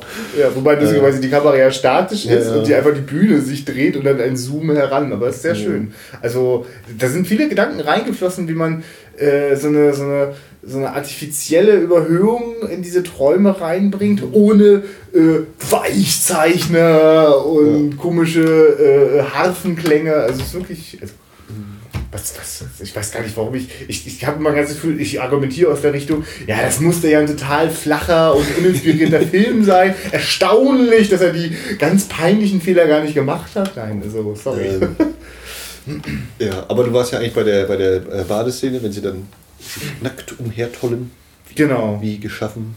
Und ja, wenn man ja schon mal nackt ist, denkt Robert, da können wir mal austesten, wie weit ich gehen kann bei Carolina. Ja. Und die ist doch noch gar nicht so weit. Und äh, da kommt ja dann dieser Moment rein mit äh, dem, dem bösen Wolf und Rot- Rotkäppchen. Genau. Ja. Und da ist auch wieder so dieses. Und so ist es da ja auch. Das ist genau. Das ist schon immer das, was äh, der, der Subtext dieser Szene in Rotkäppchen ist. Ja, natürlich. Die, das Rot äh, und der geile, hungrige Wolf. genau. Die, Äh, ja. Ver ja, die Verführung, ja. Und ähm, da kommt dann auch immer dieser ganz große Komplex äh, Vernunft und Gefühl, Oh ja. Ratio Oh ja, und äh, Emotion. Krass, ne? richtig frech, wie da auf einmal so die philosophischen Grundsatzdiskussionen rausgeholt werden von Caroline. Nee, und da bin ich eben gerade noch bei der Szene mit dem, äh, sie spielen eben Rotkäppchen nachbleiben, wo dann eben kommt, ja, bist du denn aufgeklärt? Ja, mein Vater hat das mal versucht und das war eine Sache von Pflanzen und Fischen und dann geht er, wo er eben anfängt so, ja, und es, äh, Bücher, ne, also, wo, also das deute ich eben schon so als das Gespräch über Gefühl und Vernunft Ja. und wie das zusammengehört, kommt Ja. ja ein bisschen später, aber dieses, äh, du kannst Gefühl natürlich versuchen in Büchern zu vermitteln und äh, eben schreiben, beim Sex passiert das und das und äh, dann und dann und so und so. Aber eben dieses, äh, weil er sagte, es ist wie Trockenschwimmen, das ist eben nicht, ne? Und das ist eigentlich so dieses, es ist eine Gefühlssache. Oder im Idealfall, denke ich. Das fand ich soll es eine Gefühlssache sein. Es gibt natürlich auch andere Formen von äh, Geschlechtsverkehr. ja. Ich, genau, nur als Mini-Exkurs, ich fand das so schön, wie ich, beim Bildermalen, also äh, der Robert malt sich die Caroline und zeigt, schenkt dir denn das Bild, was man heute mit dem Handy knipsen würde. Äh, und so wie äh, für Kinder und Jugendliche halt Pornografie viel zu leichtfertig, äh, nicht, oder nicht viel zu leichtfertig, aber viel zu einfach zugänglich ist im Internet, aber sie ist halt omnipräsent. So waren halt schon immer auch Bücher präsent, in denen man irgendwie wilde Sachen lesen konnte. Also jetzt mag man das eine besser finden als das andere, aber am Ende war man schon immer unendlich neugierig und hat immer Dinge erfahren, die einen eigentlich erstmal noch mehr verwirrt haben, weil man dann von irgendwelchen komischen Stellungen liest, sieht, was auch immer. Ich fand das Ja, einfach, auch. es hatte so auch was Beruhigendes auch für mich, weil äh, auch vor 36 Jahren lief Jugend nicht viel anders ab, als sie bei mir war und wie ich sie jetzt erlebe in meiner Arbeit als Pädagoge. Das ist das ist das, ich brauche das ab und zu mal, dieses Beruhigende, dass sich manche Dinge nicht ändern. Auch wenn man das Gefühl hat, drumherum ändert sich alles so radikal und natürlich ist immer früher alles besser gewesen und ist ja alles so furchtbar, was in der Zukunft kommt. So, okay, äh, aber Das habe ich einen Moment auch gedacht, als es ganz am Anfang, als die Mutter zu Caroline sagt, hast du schon fertig gepackt? Ja, das Waschzeug fehlt noch. Und dann habe ich so gedacht, ja, äh, Handy habe ich, Akkus eingepackt, Smartphone. äh, Weil heute Ja. machst du ja mit diesem scheiß Technikkram, den man noch mitnimmt. Oder den vielleicht Ja. Einige mitnehmen. Das äh, ist vielleicht auch nur ein Klischee, dass alle nie abschalten können. äh, nee, aber äh, Vernunft Thema und Gefühl. Vernunftgefühl und dass er eben, ja, und in dem einen Buch, da ist irgendwas mit Stellung, das irgendwie für Akrobaten und so und ach, das ist ja auch nicht. Ja, also, ja, Gefühl, Vernunft. Und das wird dann eben später nochmal aufgegriffen, wenn sie dann auf dem Rückweg sind. Äh, und dann auch so dieses. Es ist so eine Szene, wenn ich die in einem Drehbuch lesen würde, ach, eigentlich schon, wenn die, ach Quatsch, Drehbuch lesen. Ich sehe den Film und plötzlich die, die, die, die gehen da so lang und Caroline fängt einfach an zu reden von Vernunft und Gefühlen. Und ich denke so, oh come on. Und dann fängt er noch an zu erzählen, mit das ist nicht die gleiche Szene. Äh, ja, wir sind ja eigentlich nicht Kinder, nicht Erwachsene, mhm. irgendwo dazwischen. Und ich denke so die ganze Zeit, das kann man doch eigentlich nicht bringen. So redet keiner und, da, und dann will ich so diskutieren, also so innerlich wühlt mich das so auf und will dann so protestieren, ach, das bringt mich jetzt raus aus dem Film und und dann bin ich mittendrin und denke darüber nach. Und mich, mich bewegt einfach der Gedanke. Und natürlich ist das total authentisch, dass äh, äh, genau das in den Köpfen rumgeht. Das meine ich mit, dass sie so herrlich auf sich selbst zurückgeworfen sind. Sie, sie, sie müssen sich wirklich miteinander, also miteinander und mit sich selbst auseinandersetzen und sind jetzt nicht ständig damit beschäftigt, irgendwie es der Außenwelt recht zu machen oder so. Sie haben sich wirklich ganz kurz einmal geflüchtet. Also das, das Ferienlager ist eh schon eine Flucht vor der Gegenwart äh, und der, der, der langweiligen Realität äh, in der Stadt und dann nochmal eine Mini-Flucht in der großen Flucht und darin kommen sie dann wirklich zu den ganz existenziellen ja, Jetzt, wo du das gerade sagst, ist eine Flucht aus dem Alltag und es ist nun ausgerechnet da sich ja wiedersehen. Ob nun, ja. ich weiß, wussten sie das eigentlich vorher, dass sie sich da wiedersehen? Nein, wussten ja, sie nicht. Es ist eigentlich auch, wenn du sagst, eine Flucht und gleichzeitig, oder passt dann eigentlich auch zu dem Märchen, dass gerade hier treffen sie sich äh, wieder. Ne? Von, als, als sie sich das erste Mal sehen, oder ich weiß ja, genau, als sie sich das erste Mal sehen im Zug, weiß ich, also ich wusste es vorher von der mhm. Packung, aber, also weil ja, ich eine Inhaltsangabe gelesen habe, aber ansonsten weiß man es zu dem Zeitpunkt noch gar nicht. Ja, sonst hat man eben nur dieses äh, die Marlene guckt in ihrem Taschenspiegel und sieht ihn ja, Robert ja, und hat ein Auge auf ihn geworfen. Dann kommt er eben lang und stolpert ja. äh,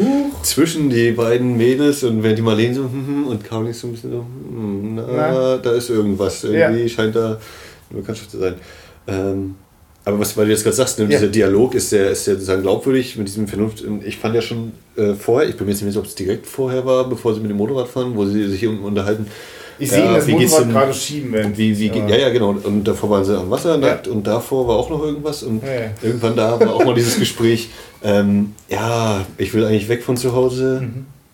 aber ich will nicht weg von zu Hause. Also auch das fand ich so cool, diesen Dialog, so dieses, man hat eben auch irgendwie innere Widersprüche. Ja. Ne? Und dass sie das irgendwie so ausformuliert bekommt, so dieses, ja, ich zu Hause ist immer so viel Stress und aber eigentlich, meine Mutti braucht mich ja auch und ich will auch nicht weg dass sie da eben so schon diesen Konflikt und sie auch so das, allgemein so dieses Miteinander, ja. wie, so wie wir es bei uns reicht das nicht hatten, eben die Lebensentwürfe, wie geht es denn weiter? Ja. Na komm, wir ziehen zusammen. Ja, wir müssen erstmal die Schule fertig machen. Ja, da frage ich meinen Faddy, aha, du fragst also doch wieder deinen Faddy, von dem du dich eigentlich lossagen willst. Also dieses, und wir heiraten und natürlich kommen alle Schüler, das ist so ein bisschen spaßig dann wieder, ne? aber ja, diese Konflikte, die da eben so doch da sind, dass auch eben äh, Jugendliche schon Probleme haben und das für sie selbst natürlich große Probleme sind und äh, dass man darüber nachdenkt und dass man da eben auch äh, ja, das nicht einfach abtun sollte. Ja, ja, und vor allem bei uns reicht es nicht, weil das für mich öfter so, dass in diesem Film das etwas, also das war halt viel hölzerne Exposition und das wurde dann ja wirklich auch alles so ein, äh, auf längere Sicht auch verhandelt und ausprobiert in diesem Film bei den sieben Sommersprossen sind wir jetzt wirklich auch komplett nur auf die Zeit im Ferienlager reduziert. Wir mhm. wissen nicht, was danach ist. Und für die ist das auch überhaupt nicht greifbar, weil die sind total im Hier und Jetzt. Die, die, die, die denken jetzt nicht, äh, wie ist das, wenn das Ferienlager vorbei ist oder so, ne? Sondern die sind halt jetzt in diesem Moment und deswegen ist das so, also obwohl ich es auch in dem Moment hölzern finde, gerade als er das so erzählt, was er, ne? aber ich merke, das ist jetzt nicht die Exposition für eine Sache, die dann später auch noch irgendwie thematisiert wird, also nicht sie wird nicht thematisiert im Sinne von, dass das dann das Drama wird, wenn er dann wieder zu Hause ist und was dann ist. Nee, mhm. es geht jetzt einfach darum, was das, also wie kommt er da gerade an? Eigentlich erzählt er das, das macht er nämlich, als sie das erste Mal da auf, dem, äh, auf der Wiese, da auf der Anhöhe so ein bisschen rum, da, da erzählt er das. Genau. Und das ist so ein bisschen so, wir kriegen, wir haben ihre Welt ein wenig kennengelernt und wir kriegen von ihnen jetzt im Gespräch auch nochmal mit, äh, mit, was für einer, mit was für einer Disposition kommen, sind sie jetzt an diesem Ort? Ne? Was, was, was hat sie vorher noch bewegt, bevor sie hier angekommen sind? Und das brauche ich eigentlich auch. Also, aber ich brauche das nicht, weil das später noch das, das äh, Drama beeinflusst, sondern weil mir dadurch klar ist, ähm, ja, also das, das ist eigentlich die Hinführung zu, es geht aber gerade alles, es, ich bin jetzt gerade mal wichtig, mhm. ne? Und was mit mir los ist. Und äh, ja, und das, genau das verhandeln die, wenn sie feststellen, das Gefühl und Vernunft, das, das muss man ja trennen oder. Also ja, das Gefühl, nee, das, die, die, die Vernunft ist das Notwendige und ja. das Gefühl ist so ein bisschen, naja, das Drumherum. Das ist das, was Robert sagt. Und das ist natürlich auch diese schöne, diese, das ist, finde ich, weil ich auch wieder so dieses, okay, dass hier wieder DDR spricht, so ein bisschen, ja, der Partisan. Der äh, muss äh, vernünftig im, sein im Kampf und wenn er sich dann in eine Partisanin verliebt, dann leidet darunter der Kampf. dann, aber wir sind doch gar nicht im Krieg. Ja, äh, ist halt ein Beispiel. So. Und dann sagt mal eben was und dann ist es wirklich, dann ist das Drehbuch perfekt, dann ist die Inszenierung perfekt. Äh, bei mir ist das immer alles im Kopf durcheinander. Ja. ja. Danke und damit hast du auf den Punkt gebracht. Das ist, das ist auch das, das ist das Teenage-Angst, das ist dieses ganze. Oh, also großartig. Ich glaube, das, das ist eigentlich auch Mensch. Wenn ja. das, also sicher kann man versuchen, immer wieder komplett zu trennen, so, aber wem gelingt das schon? Ja. Und ich weiß noch genau, wie auch in so einem Alter, als ich da für mich äh, äh, Kino und Filme entdeckt habe, habe ich wirklich gegiert nach den Filmen, die auch sich in solchen Themenbereichen äh, bewegt haben. Das war für mich total beruhigend. Das, das hat auch mal, äh, da konnte ich auch mal verschmerzen, wenn ich dann nicht ganz so viele Leute hatte, mit denen ich mich direkt habe darüber unterhalten können. Ich hatte wenigstens Filme, in denen das für mich thematisiert worden ist. Und ich wünsche auch äh, diesen Film, wie vielen anderen Coming-of-Age-Filmen, dass er von ganz vielen jungen Leuten immer gesehen wird, also zu diesen Momenten, weil, ach, das ist. Also jetzt wird der Moment kommen, da werde ich zu so einem jungen Menschen sagen, ich habe da hier so eine Blu-ray. Weißt du jetzt gar nicht, wie du die abspielen sollst, ne? Weil ich ziehe dir das mal auf, auf ich stream dir das mal irgendwo hin. Ich werde das mal an die Cloud. Ja, genau, aber guck dir das mal an. Ach, schön. Äh, also, äh, ist, glaube ich, also ich fange hier ganz wild an zu schwärmen. Und wir haben noch gar nicht, also wir haben jetzt noch, sind noch gar nicht dazu gekommen. Wir waren jetzt noch irgendwie, dass sie da am Wasser, am See rumgespielt haben. Und wir haben noch nicht mal was von dieser wirklich grandiosen Schlussszene erzählt. Äh, aber wir versuchen es vielleicht noch den Bogen zusammenzukriegen. Am See, ihnen werden die Sachen geklaut. Ähm, sie müssen sich dann, also der, der, einer von den Jungs, der die Sachen klaut, bringt ihnen dann irgendwas von aus irgendeinem Hof aus, ja. aus der Ecke gestohlen. Und das sind ja so ganz alte Gewänder, so, so halb das durchsichtig. dann wieder zu dem märchenhaften, genau, zeitlich Entrückten passt. Ja. Und wie die da so plötzlich am See, wo es schon langsam dunkel wird, sich da diese Gewänder anziehen und auch so kurz auch so, so damit so spielen. So, das ist ja so ein bisschen so unsere Hochzeitskleidung jetzt irgendwie vielleicht. Ja. Also, ähm, ja, ist klasse. Und dann fahren die zurück und dann ist es zum ersten Mal wirklich Nacht in dem Film. Und der Sprit geht aus. Ja. Und es sind noch sieben Kilometer bis ins Dorf. Ja, ja. ja. Und das Ferienlager ist schon in, äh, äh, voller Aufruhr. Äh, sie werden gesucht und. Äh die Hunde sind los. Äh. die Hunde, naja.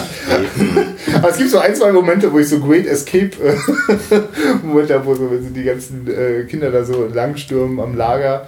Das, die sind da auch alle ein bisschen gefangen. Ja gut, und dann haben wir den Bogen ja schon erzählt, dass äh, wenn die, äh, die, die Lagerleiterin die entdeckt, dass sie darüber ganz wütend ist. Nee, also sie kommen wieder im Lager an und ja. dann so, oh Gott, ich habe Angst, ich habe Angst, ach. Robert dann auch so dieses, ja, bei der Clique, da sagst du einfach nichts und immer nur, ja, ja, dann passt das schon. so dieses, ne? Ja, die kennt man ja auch. Äh, und dann eben, ja, sie schlafen, also sie kommen dann eben an, an der Baracke und dann, äh, Caroline sagt, sie hat Angst und Robert sagt, die schlafen schon alle, wir schleichen jetzt rein und gut ist macht die Tür zu der Baracke auf und tada, steht natürlich Frau Krekel da und buh. Jetzt ist natürlich die Kacke am Dampfen. Äh, Aber wir sind halt in der Situation, wo klar ist, okay, Caroline soll äh, rausgeschmissen werden. Ähm, weiß auch gar nicht, warum das dann noch so lange dauert. Natürlich, damit der Film noch rechtzeitig den Bogen schlagen kann, dass sie nicht rausgeworfen wird. Aber also, ja, jetzt müssen erstmal die Eltern informiert werden. Ja, ja, genau. Und währenddessen wird aber am nächsten Morgen schon wieder fleißig weiter geprobt fürs Romeo und Julia Stück. Mhm. Noch mit äh, der Marlene. Marlene als Julia. Ja. Äh, das, ist aber, das ist eigentlich der einzige Moment, wo es so richtig Plattfeuer so ähm, quasi so eine Lunte gelegt wird äh, und, und dann wird das, die Bombe gezündet. Äh, ja, die Szene ist ja eigentlich komplett so, ne? Sie proben, dann, dann sagt die Bettina, ich glaube, hier ist ein Wespennest. Aber wirklich so auch so ähnlich frei heraus wie, wie die alte Frau da. Ja. Und dann kommt das Pferd angeritten, kommt der, Junge, der das Pferd besorgen sollte, angeritten. So, also, puff. Und dann äh, wird weiter geprobt und Marlene steht oben und dann macht plötzlich, au, eine Wespe, genau in die Nase. Wir brauchen schnell noch irgendeinen Grund im Drehbuch, irgendwas mit Tieren.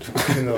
Äh, dann, dann, wer könnte das denn spielen? Dann Robert, naja, natürlich Caroline, die kann den Text schon. So. nö, ich will nicht, ganz schüchtern. Und, aber sie macht es dann doch, natürlich.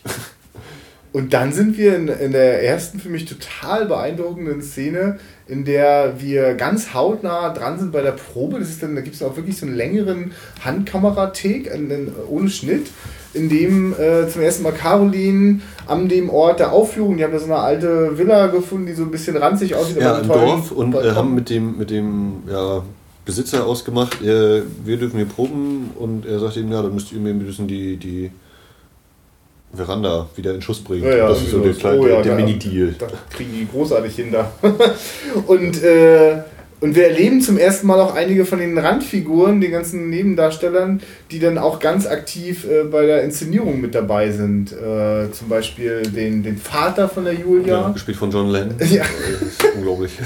Der dann wirklich unfassbar gut und überzeugend den Wutausbruch spielt. Was, und schön was, so ein bisschen berlinerisch so reinhaut. Ja, genau. Äh, das ist das Tolle. Es bleibt total natürlich. Es sind immer noch unsere, unsere Charaktere, äh, die da im Fanlager sind.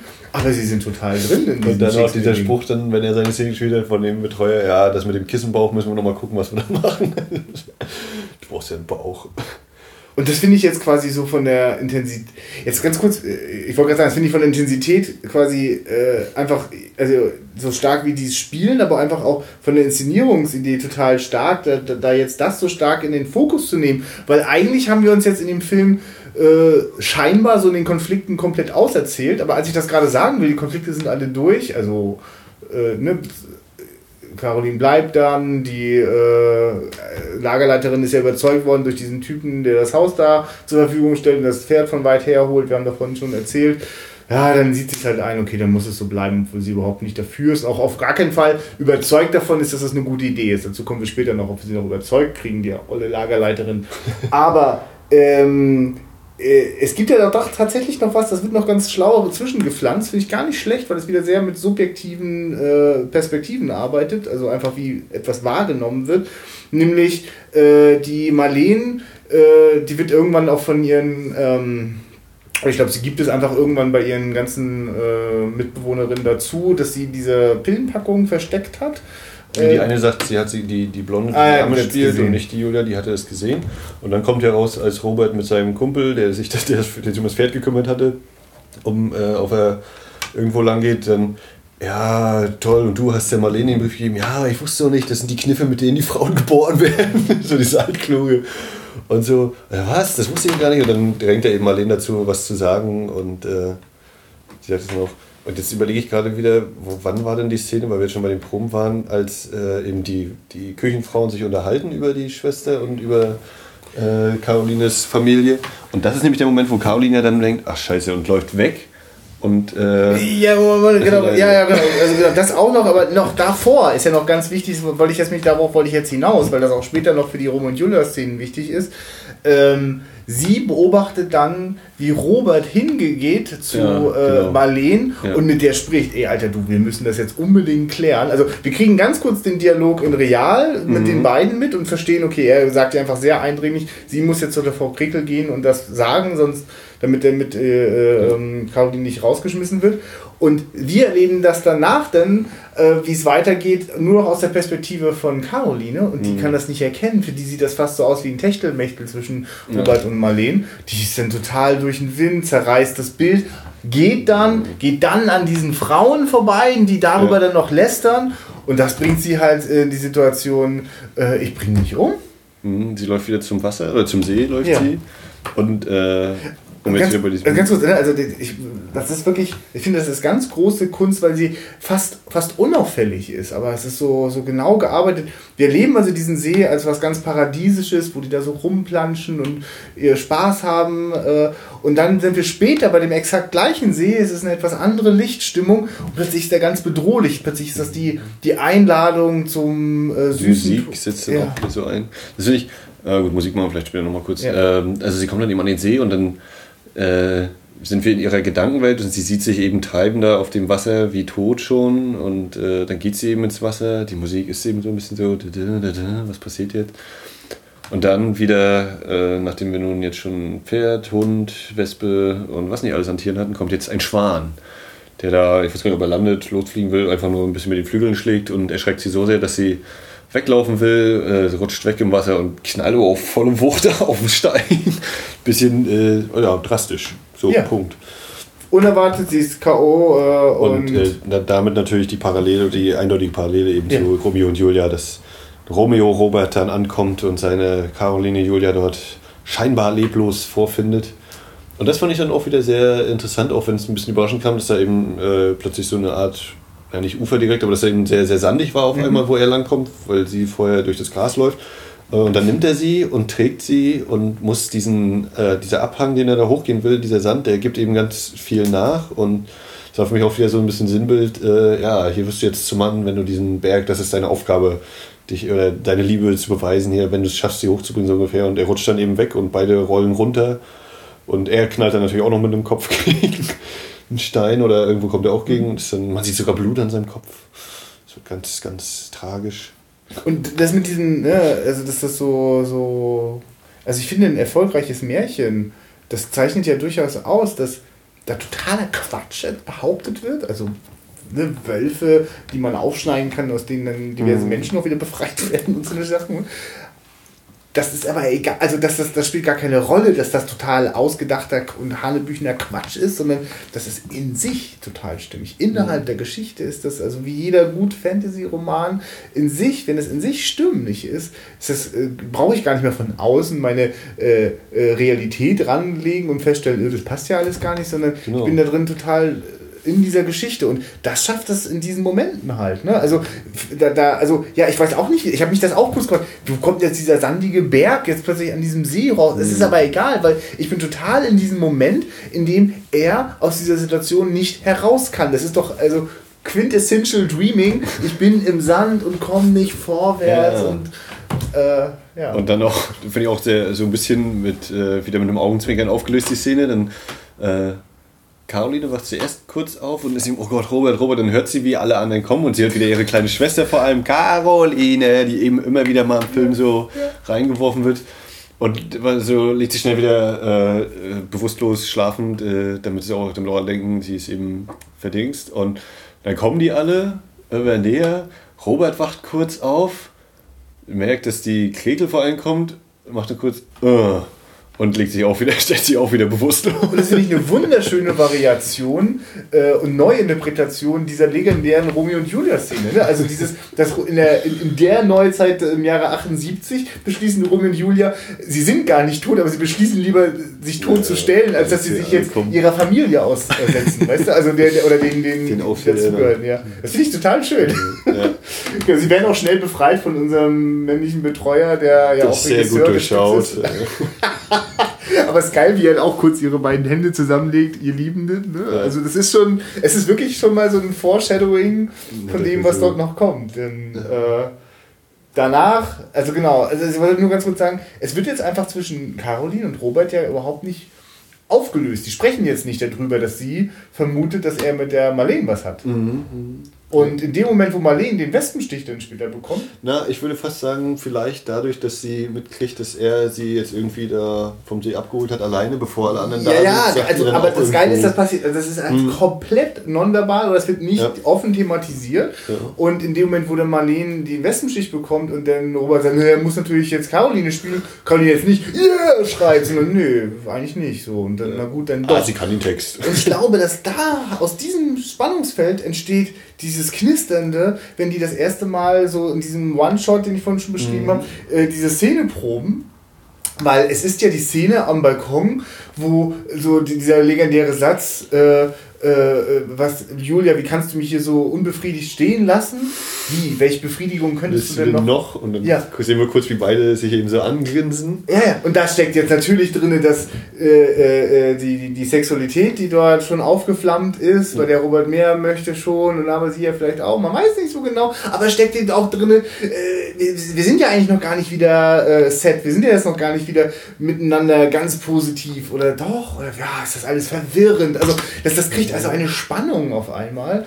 Äh, und ich finde, dass das wirklich ganz bezeichnend ist, wie die, wie die da auf einmal total auch sich herauskommen. Also hätte es jetzt diese Szene, diese Roman Julius Szene nicht gegeben, hätte ich auch hier behauptet, ja, okay, der männliche Laiendarsteller war jetzt nicht so großartig oder nicht so überzeugend, jedenfalls nicht so begeisternd, wie mich äh, die Karin Schröter total umgehauen hat.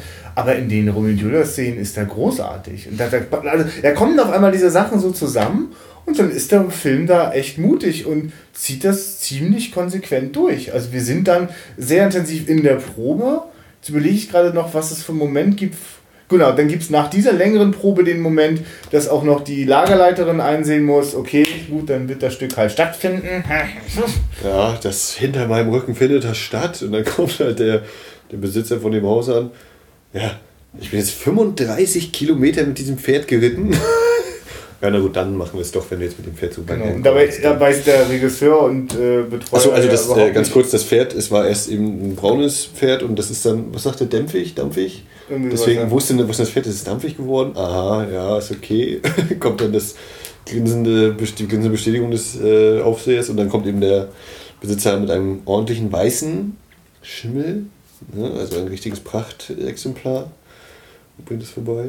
Aber es ist halt geil, weil der Betreuer, der weiß halt überhaupt nicht, was er in seiner Funktion als Regisseur jetzt mit diesem Pferd anfangen soll. Ja, es ist auch geil, das wird auch nicht wirklich ausgelöst, weil in der Schlusseinstellung des Films lug gerade so ein bisschen die Schnauze so ein bisschen rein. Also es stand wahrscheinlich die ganze Zeit irgendwo da rum. Äh, aber diese, diese Farben, um das mal noch kurz aufzugreifen, ja. finde ich, das kommt öfter mal durch. Also wir haben eben diesen schwarzen Hund, wie schon erwähnt, das Pferd von braun ja. zu weiß. Ja. Und wir hatten auch einmal irgendwie mit, ja, du bist wie ein Engel oder so, sagt Robert mal irgendwann mhm. zu Caroline. Und dann sagt sie, ja, Engel sind doch aber weiß. Und dann läuft sie eben später immer wieder in mhm. weißen Gewändern rum. Und das ist auch so na, kann man mal drauf achten. Moment, das noch so kurz eingeschoben. Auf jeden Fall. Das ist... Äh das, das ist, verstehst du, ich muss, also ich bin total bescheuert, weil ich gar nicht erwarten kann, dass unsere Hörerschaft jetzt auch die Folge davor gehört hat. Tut das doch vielleicht einfach mal. Aber ähm, ich habe da so, so, so frech behauptet, ach, hier äh, ist ja echt ganz toll und ambitioniert bei ähm, dem Grönemeyer und Uwe Ochsenknecht-Film namens Uns reicht das nicht. Äh, aber das ist halt irgendwie gefühlt die erste Drehbuchfassung. So, das, da, da geht doch noch mehr. Und äh, ich finde, Sieben Sommersprossen ist definitiv die zwölfte Drehbuchfassung. Das ist durchdacht, ja, das ist überlegt. Ja, also, ja gut, vielleicht, ja, vielleicht ist es das auch. Vielleicht war es auch im Fernsehen gar nicht möglich für die Beteiligten, da mehr Zeit zu investieren. Ich, ist ja auch alles immer müßig, aber ich, ich freue mich einfach über solche Details. Und ich glaube ganz fest daran, dass diese Details, das, also sonst wäre dieser Film halt leider vergessen und äh, dann würde den keiner mehr rauskramen. Und dass da damals ein riesiger Publikumserfolg mit über eine Million Besucher in der DDR war, ist dann eben nicht zufällig, weil das mit dem Thema schon irgendwie gepasst hat und weil die jungen Leute da nackig rumlaufen. Nein, das ist halt auch einfach stimmig und diese ganzen Details, auch wenn ich sie nicht bewusst wahrnehme, die verdichten das Ganze. Und scheiße, Mann, der Film ist 79 Minuten lang. Ist wirklich sehr dicht und auf den Punkt und hat trotzdem noch all diese Kleinigkeiten drin. Also. Mhm. Ähm, und natürlich ist ganz am Ende des Stückes auch die Lagerleiterin zu Tränen gerührt. Und ja, und das ist ganz toll. Und der Zuschauer auch, oder ich war es auf jeden Fall, denn äh, plötzlich switchten wir wirklich in eine äh, großartig gestaltete Bühne, die dennoch immer noch das alte Haus ist. Es gibt so einen Moment, genau, bevor wir umswitchen in die Inszenierung von Romeo und Julia und der, der letzten großen Szene. Julia ist schon äh, äh aufgebahrt äh, und, und, und Romeo kommt gerade an und glaubt, seine Holde ist tot. Äh, das, davor sagt noch der, der Betreuer als Regisseur, ah ja, Licht könnte das alles noch ein bisschen besser ja, machen. Das, die, die Jungs tragen den Sarg und der, der Adjutant hier von, von Robert sagt ihm, leg sich so auf den Sarg und der da, da, da, da und Eve ne. Und daraufhin sagt der, der Betreuer eben so, ja, hm, mit, mit äh, Ausleuchtung wäre es schon geil. Ja, also es kommt so ein bisschen plötzlich, aber es ist so dieses Notwendige, weil jetzt switcht es halt komplett rein in diesen Moment. Und äh, da gibt es jetzt nicht ständig äh, einen Hin- und Herschnitt zum Publikum, sondern die sind komplett in dieser Szene drin. Ja. Wo ich dann eben manchmal dachte, ja, mit der Lautstärke, in der die gerade reden, das hörst du doch im Publikum gar nicht. Ja, natürlich nicht, weil das ist jetzt gerade nur für uns. Ja. Wir sind da ganz intim bei denen. Und das ist wirklich eine hervorragende schauspielerische Leistung. Es ist sehr präzise und, und bedacht in, in, der, in der Bildgestaltung. Die Bildgestaltung will das dann gar nicht zu einer. Äh, also es ist eine Kinoszene, die aber eine Theaterszene zeigt. Und das wird auch nicht verändert und, und künstlich irgendwie mhm. aufgeputscht, was die Sache aber für mich nur noch noch, noch intensiver macht, weil ich, also ich höre quasi, obwohl ich es nicht höre, quasi das Atmen des, des, des Theaterpublikums, so wie das ist, wenn man im Theatersaal sitzt und das passiert gerade live vor einem.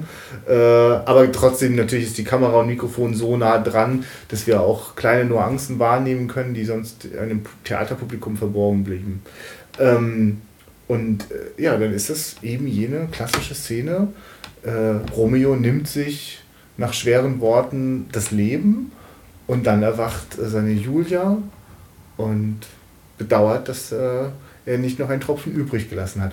Und das hat natürlich eine Intensität, also weil mh, hm, sie haben genau, also das ist, ich weiß gar nicht genau, ich sage immer die ganze Zeit, oh, es ist so intensiv und so. Ich frage mich die ganze was, was, ähm, also es ist quasi die Jugendliebe, die erste Liebe, die wir, wir alle wissen vielleicht, oder ich habe zumindest meine Erfahrung gemacht, äh, wo das hinführt, aber das heißt ja nicht, dass, deswegen ist sie trotzdem ja nicht weniger wichtig. Und nur weil ich als Erwachsener vielleicht weiß, dass sich die Dinge dann immer noch mal wieder ändern und drehen und äh, nicht so ist, wie es dann geschieden hat, aber ich möchte das doch nicht wegwerfen, das Gefühl, was ich da in dem Moment hatte. Das bedeutete mir da einfach alles. Und mhm. das Schlimmste, was einem passieren konnte, ist, wenn irgendwelche Kräfte, seien es die Eltern, die Gesellschaft, sich irgendwie dagegen stellt. Das ist ja der, da erzähle ich ja auch nichts Neues. Das ist der, der, der, der, der das, das ist das, äh, die, na, das ist das Elixier, aus dem äh, die Geschichte Romeo und Julia da schöpft, ja. Und ähm, naja, aber es ist halt so dieses, gerade weil die eben in diesem geschützten Bereich des Ferienlagers das gerade alles erleben und nicht von außen bedroht werden, begeben sie sich halt in, innerhalb dieser Geschichte in, in diese ganz existenzielle Tragödie, spielen das durch und erleben das dann so, als wäre mhm. es eben so. Und das macht es, glaube ich, so tief und intensiv. Und wenn die dann zu Ende gespielt haben, Applaus durchkommt, weinende Lagerlei, aber da gibt es so einen Moment, also die, die, verbeugen sich so äh, und, und, und äh, Caroline und Robert schauen sich so an und hab, ich sehe in ihren Gesichtern die Erschöpfung, wenn man gerade ein ganzes Theaterstück durchgespielt hat. Ich weiß nicht, ob die es wirklich einfach einmal komplett performt mhm. haben. Und, und, und da ist so eine, da ist so ein Gefühl von Danke, dass wir diesen Weg gemeinsam gegangen sind. Ich freue mich auf noch mehr. Äh, mhm. Ich verstehe dich jetzt oder keine Ahnung, das ist ganz viel, aber es wird komplett nonverbal gemacht. Und gerade noch bevor jetzt eine ganz hässliche, furchtbare, unnötige Kiss-Off-Szene kommen würde, also nicht mal Kiss-Off im Sinne von, dass sie sich küssen, sondern im Sinne von, ja, jetzt ist ja vorbei, am nächsten Morgen, bla bla ja, bla ja, bla bla. Das ist noch die Frage, ne? Aus! Schwarz, Musik fehlt aus, Ende im Gelände. Das ist, das ist der Punkt. Ja, das habe ich auch gerade überlegt, ne? Dieses, ja, wie geht es dann weiter? Ne? Dann ist das Lager wahrscheinlich, weil es ja der letzte Abend ist. Ja, ne? super. Ich möchte noch mehr Filme, bei denen ich mir danach ganz viele Gedanken mache, wie es da wohl weitergeht. Nicht im frustrierten Gefühl von, hä? Ich war noch gar nicht fertig oder so, mhm. sondern das kannst du mir jetzt nicht vorenthalten, sondern nee, das, also das, was, was sich der Film vorgenommen hat, hat er bis zum Schluss erzählt und äh, dass der mich natürlich jetzt neugierig gemacht hat auf die Figuren und dass ich die ganze Zeit mit meinem eigenen Leben abgleiche. Na klar, also. Ich finde das immer ein gutes Zeichen, wenn man so sagt, ah, da hätte man mehr zeigen können oder will ich jetzt mehr sehen. Also, wenn ich so manchmal Be Bewertungen oder Besprechungen lese, wo dann eben steht, ja, und die Figur kam viel zu kurz und da will man noch viel mehr wissen, dann denke ich immer, ja, aber genau das ist der richtige Punkt, diesen zu finden, wo sich der, der Zuschauer sagt, von dem möchte ich jetzt aber noch viel mehr wissen. Das hätte, der, der hätte noch 110 mehr haben können. Der ist so der beste Charakter in der ganzen Sache. Und dann denke ich mir, ja, wenn man jetzt noch 110 mehr gehabt hätte, dann hättest du wieder gedacht, oh, das ist viel zu viel, was ich von ihm sehe.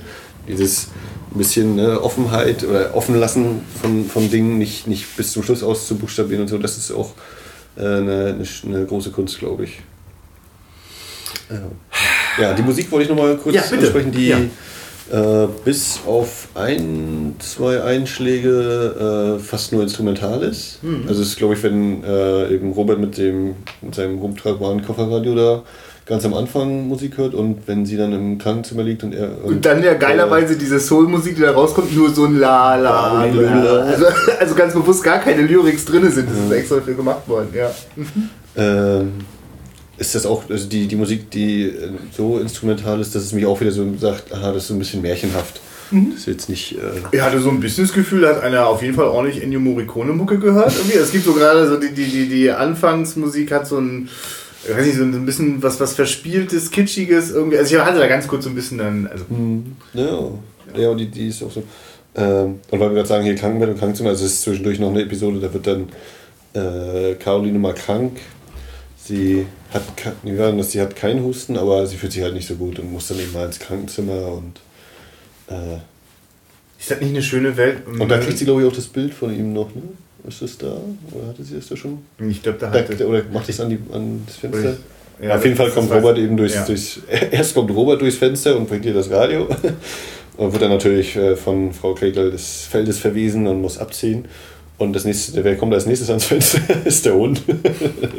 noch von draußen. Also der auch, äh, weil wir vorhin mal sagten, hier so der Drill und Ja. äh, Trompete und Trillerpfeife und Ja. der Hund allerdings, Ja. ob der, den man eigentlich nur kennt, der, äh, wenn man sagt bei Fuß oder so, der kommt immer mal einfach so zu Caroline an, ohne dass sie jetzt irgendwie was sagt oder also so. der, und der sprengt sogar einmal ja die Veranstaltung, als sie dir alle dann Feueralarm, Genau. glaube ich, rausgeholt hat, oder, oder was? Naja, nicht, nicht der Feueralarm, äh, deswegen wird anders, und da geht es dann glaube ich um den Caroline und dann kommt eben der Hund an, alle laufen weg. Genau, also So, der hat das, zum also der ist wirklich so ein bisschen auch so das äh, mh, äh, subversive Element da, der bringt da das ein bisschen zum, Die zum Tiere Wackeln. sind hier schon ziemlich äh, wichtiger Faktor. Der Schwan, der Hund, das Pferd. Und es ist eben, genau, und es ist eben nicht alles äh, zu Ende erzählt äh, bei solchen Sachen. Ne? Also wenn sich jetzt nicht irgendwie genau überlegt, ja, wem gehört denn jetzt der Hund oder so eine Sachen. Ja, es, gibt, es gibt so kleine, es gibt so kleine Geheimnisse. Und da fügt sich dann irgendwann sogar dieser schockierende Moment mit der alten Dame ein und bereichert diesen. Ja, das, und so ein Sprung, also das war ja so auf erzählerische äh, wo sie eben an den See fahren, die beiden. Ich glaube, sie reden noch oder so, und dann kommt der Schindel und dann laufen sie plötzlich nackt rein ins Bild. Und ich dachte, okay, das war jetzt mal. Wir haben jetzt, wir müssen mal schnell vorwärts kommen hier. Das Filmmaterial war jetzt nicht zu gebrauchen. Das ist jetzt in der Szene, wo sie äh, eben nackig rumlaufen und ins Wasser gehen.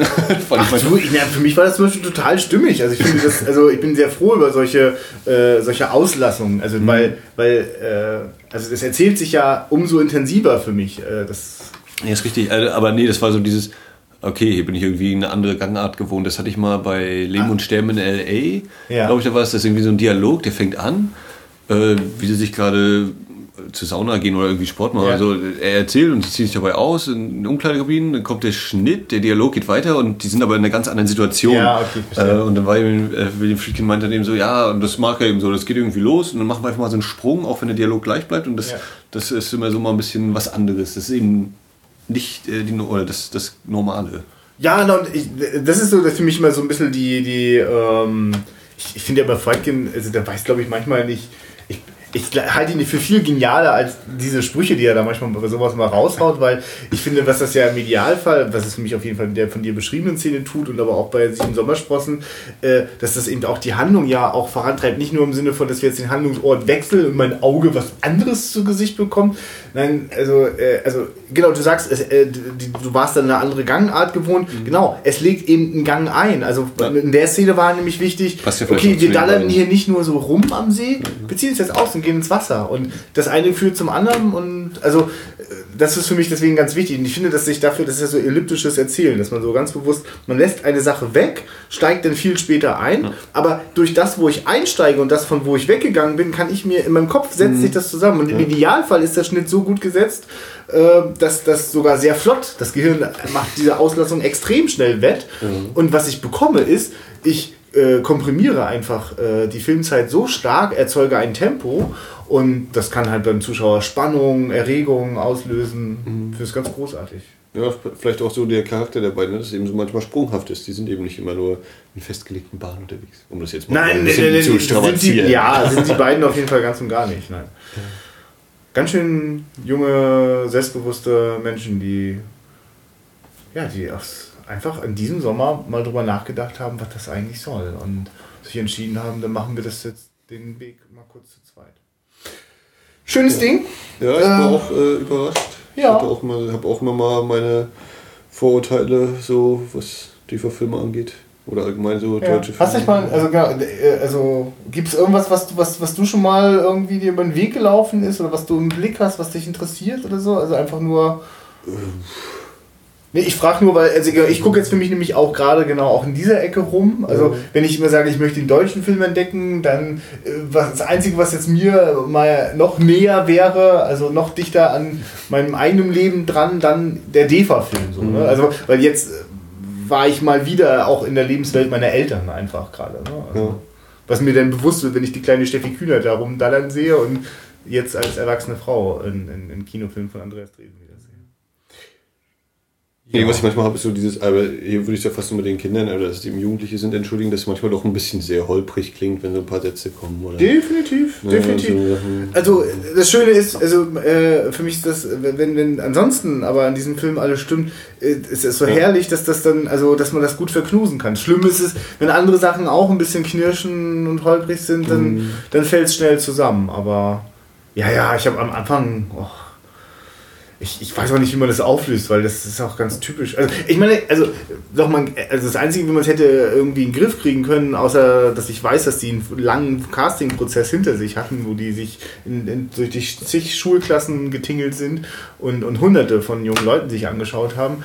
Äh, die Chemie zwischen den beiden ist einfach nicht perfekt. Also, das ist nicht, das ist, also, das, also, ne, das, die kriegen das gerade zum Schluss super hin, aber sie ist nicht perfekt. Wenn die das erste Mal aufeinandertreffen, ist da für mich nicht viel so. Ne? Und, und dann holpert es eben auch noch im Sprech, dann will der Dialog was behaupten, was so im Spiel nicht ganz rüberkommt. Und, Ja. aber Leute, ihr habt ja die restliche äh, Zeit ja auch schon zugehört und gemerkt, dass uns irgendwas auch an diesem Film ganz schön fasziniert hat. Und das ist so stark, dass es auch über holpriges Leidenschauspiel Ja.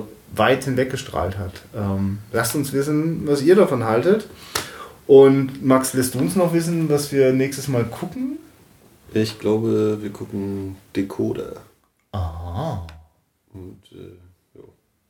ich sage jetzt nichts weiter dazu. Okay. Aber ich habe dir ja letztes Mal gesagt, Thema Einstürzen, Neubauten. ja Sehr lieber- schön, sehr schön. Ja, ich habe das nicht weiter verfolgt, äh, noch nicht weiter geschielt, äh, bin, bin gespannt. Super. Jo, dann bis zum nächsten Mal. Macht's gut.